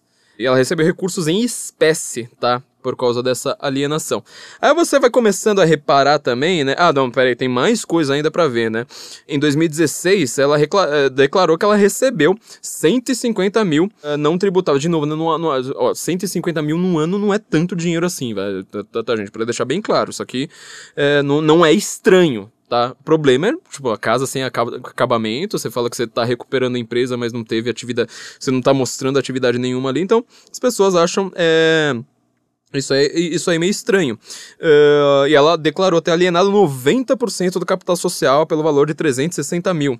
É, então, você de novo, mais dúvidas, né? Deixa eu ver, tem mais uma coisa estranha aqui, ó. Ela recebeu 50 mil, né? Já não estando no Brasil. É, declarou, né? Mesmo já, já estando tá, residindo na, fora do Brasil, declarou ter recebido 42 mil é, de uma tal de Colorful. Também aparece essa Colorful pra tudo quanto é lado quando você vai é, quando, quando, você vai quando você vai ver mais ou menos no mesmo esquema né e ela é, trabalhou né como vendedora de loja de roupas como recepcionista né remunerações muito mais modestas do que essas de movimentação. Então, assim, você fala assim: ah, tudo bem, ela tem uma empresa de, mo de movimentação, mas por que ela vai trabalhar como recepcionista e ganhar muito menos dinheiro? Você entendeu? O Renan Santos também, ele apareceu no quadro societário de três pessoas jurídicas, é, que depois foram uh, declaradas inaptas. E uma delas eu achei bastante curiosa, que é o Instituto Voz e Vez. Voz e Vez, né? De instituto, assim, dá, a impressão que vai ser o novo Vox Populi. É, a própria Receita Federal falou: é difícil entender a motivação da criação da associação, vez que, quase década e meia após aberta, não há site sobre ela, nem páginas em redes sociais divulgando seu conteúdo. Ou seja, ele vira sócio de uma empresa que não faz nada. Você entende, assim, tipo, eu não, não tô acusando o cara de ter cometido um crime. Aliás, tô pedindo uma CPMI pra investigar isso, pra investigar as contas, para investigar se tem alguém que tá colocando dinheiro aqui se é que tem, não sei. Às vezes o cara é completamente inocente. E eu não sei, tá? Mas a gente quer investigar. Então por isso que eu falo assim, vamos encher o saco e vamos, vamos encher o saco de deputado. Fala assim, olha, para de ficar aí postando meme com marca d'água e vamos agora levantar a bunda da, da, da, cadeira ali da Câmara, mesmo que seja virtual agora. Fala assim, olha, é eu quero a, a, a sua assinatura para uma CPMI. Ah, mas eu quero ser o líder, não sei mais. Mas você se vira, vocês se entendam aí quem é que vai ser líder dessa porcaria, quem é que vai ser relator, quem é que vai ser o quê. Mas assim, começa, começa agora, porque a gente precisa de urgência, tá? É, pra começar a tentar entender, a gente quer entender exatamente o que é que, é, o que é que fazer isso. Tinha outra empresa também, também em Simões Filho, né? Sol de uma indústria e comércio de produtos, metalurgia limitada. É, também é, com sede lá em Simões, Simões Filho, na, na, na Bahia, com todo mundo aqui em São Paulo. É, tem outras empresas lá e não essa tal de, de, de, de sódio. Tem a Mitra Inteligência Digital Eireli, pela qual dois dos irmãos, né, o Alexandre, agora perdi qual outro, receber exatamente uh, a, a mesma valor, o mesmo valor da empresa, sendo que a empresa não declarou né, o DIF, né, o, a declaração de imposto de renda, né. Então você começa a ver, é, é, e o Renan também, ele não declara as cotas das pessoas jurídicas, né, de que ele, é, ele, ele tem participação. Movimentou também 475 mil reais entre 2016 e metade de 2017 com essa Angry Cock, com aquela, com essa empresa maravilhosa, Angry Cock Enterprise, que parece que não tem é, nada lá. O pai do Renan, o Mário, Mário Jorge Ferreira dos Santos, ele possui três CPFs, dois deles desativados. Por que, que alguém tem três CPFs? Eu também não entendi essa. Eu gostaria assim, de só uma explicação, sabe? Vai lá me diz, ó, eu criei porque, sei lá, um dia eu não tinha nada o que fazer, o jogo do Corinthians estava meio morno e tal, eu resolvi acordar e aí vou falar, tudo bem. Mas eu gostaria de, de, de uma explicação aqui, tá? Eu acho que seria interessante para o Brasil ter essa explicação de por que, que ele tem três CPFs. Ele é sócio também dirigente ou acionista ou diretor de diversas empresas uh, de pessoas jurídicas, tá?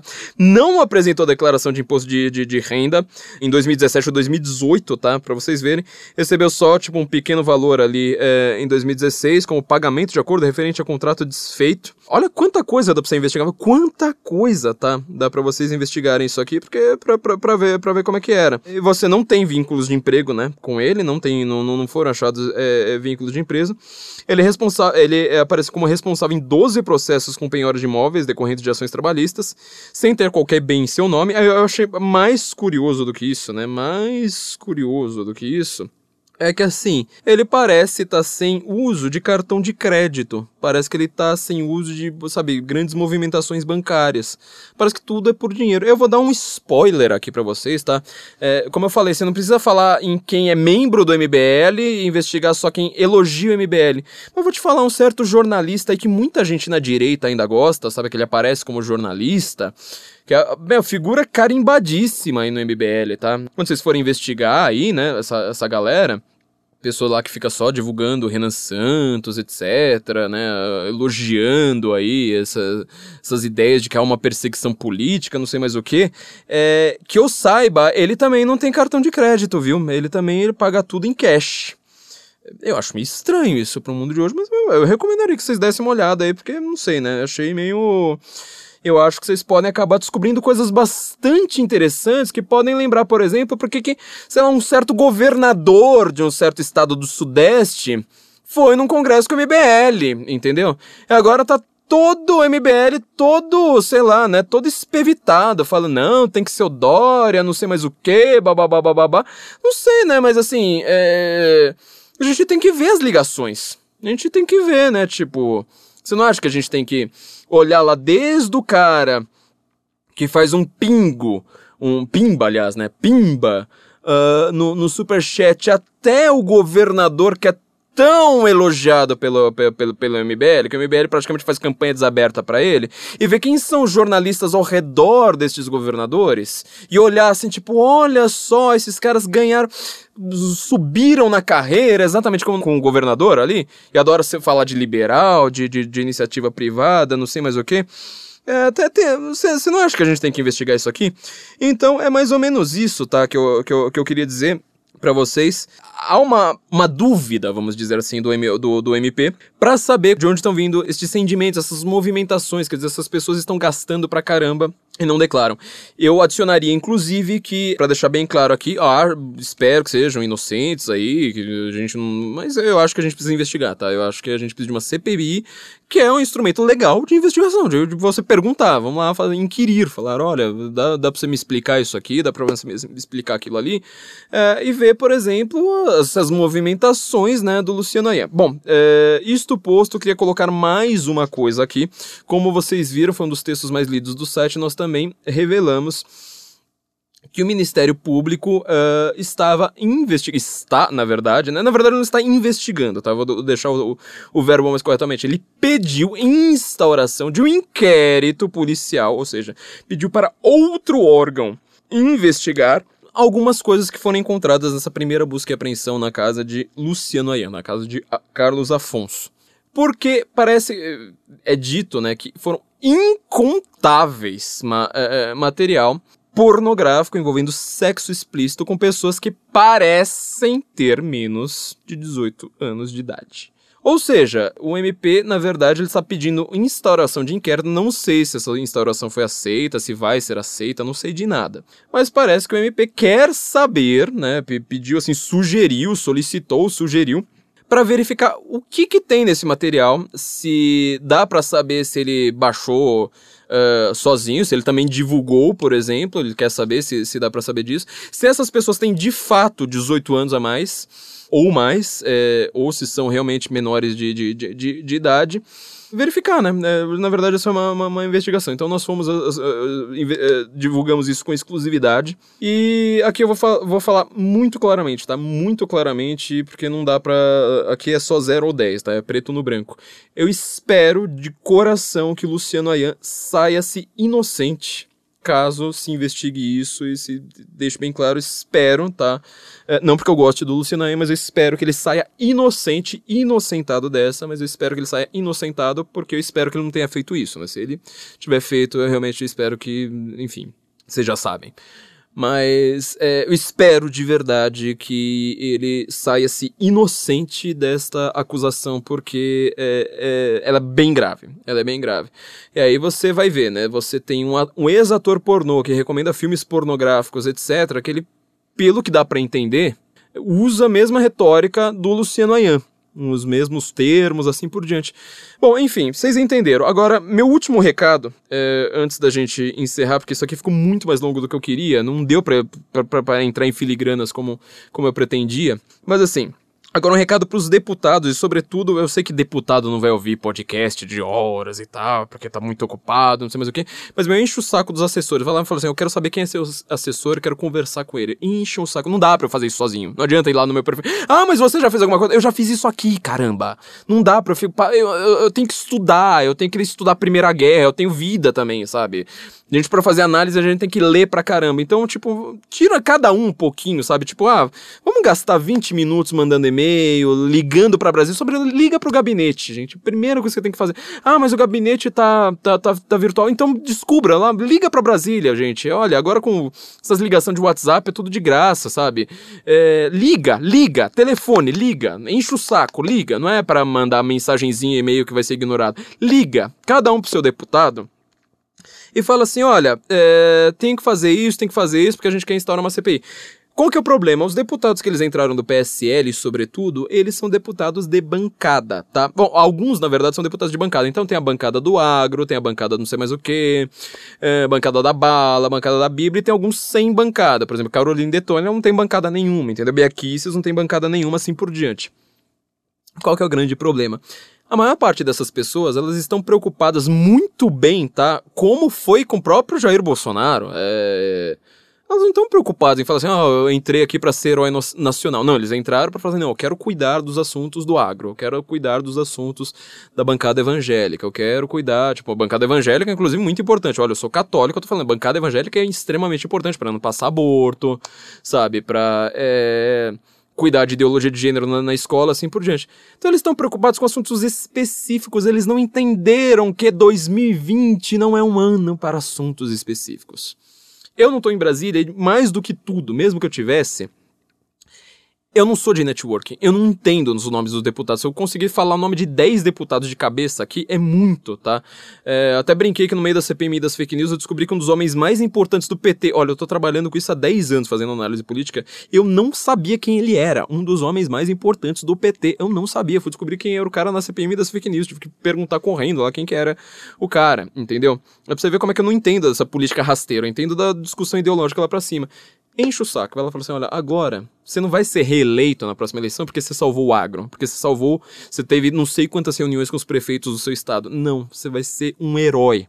Eu quero que você lembre, por exemplo, do que é Glaze Hoffman, do que é o pessoal do PSOL, do que, que é, sei lá, Rui Falcão, do que, que era genuíno, do que era Dirceu naquela Câmara dos Deputados.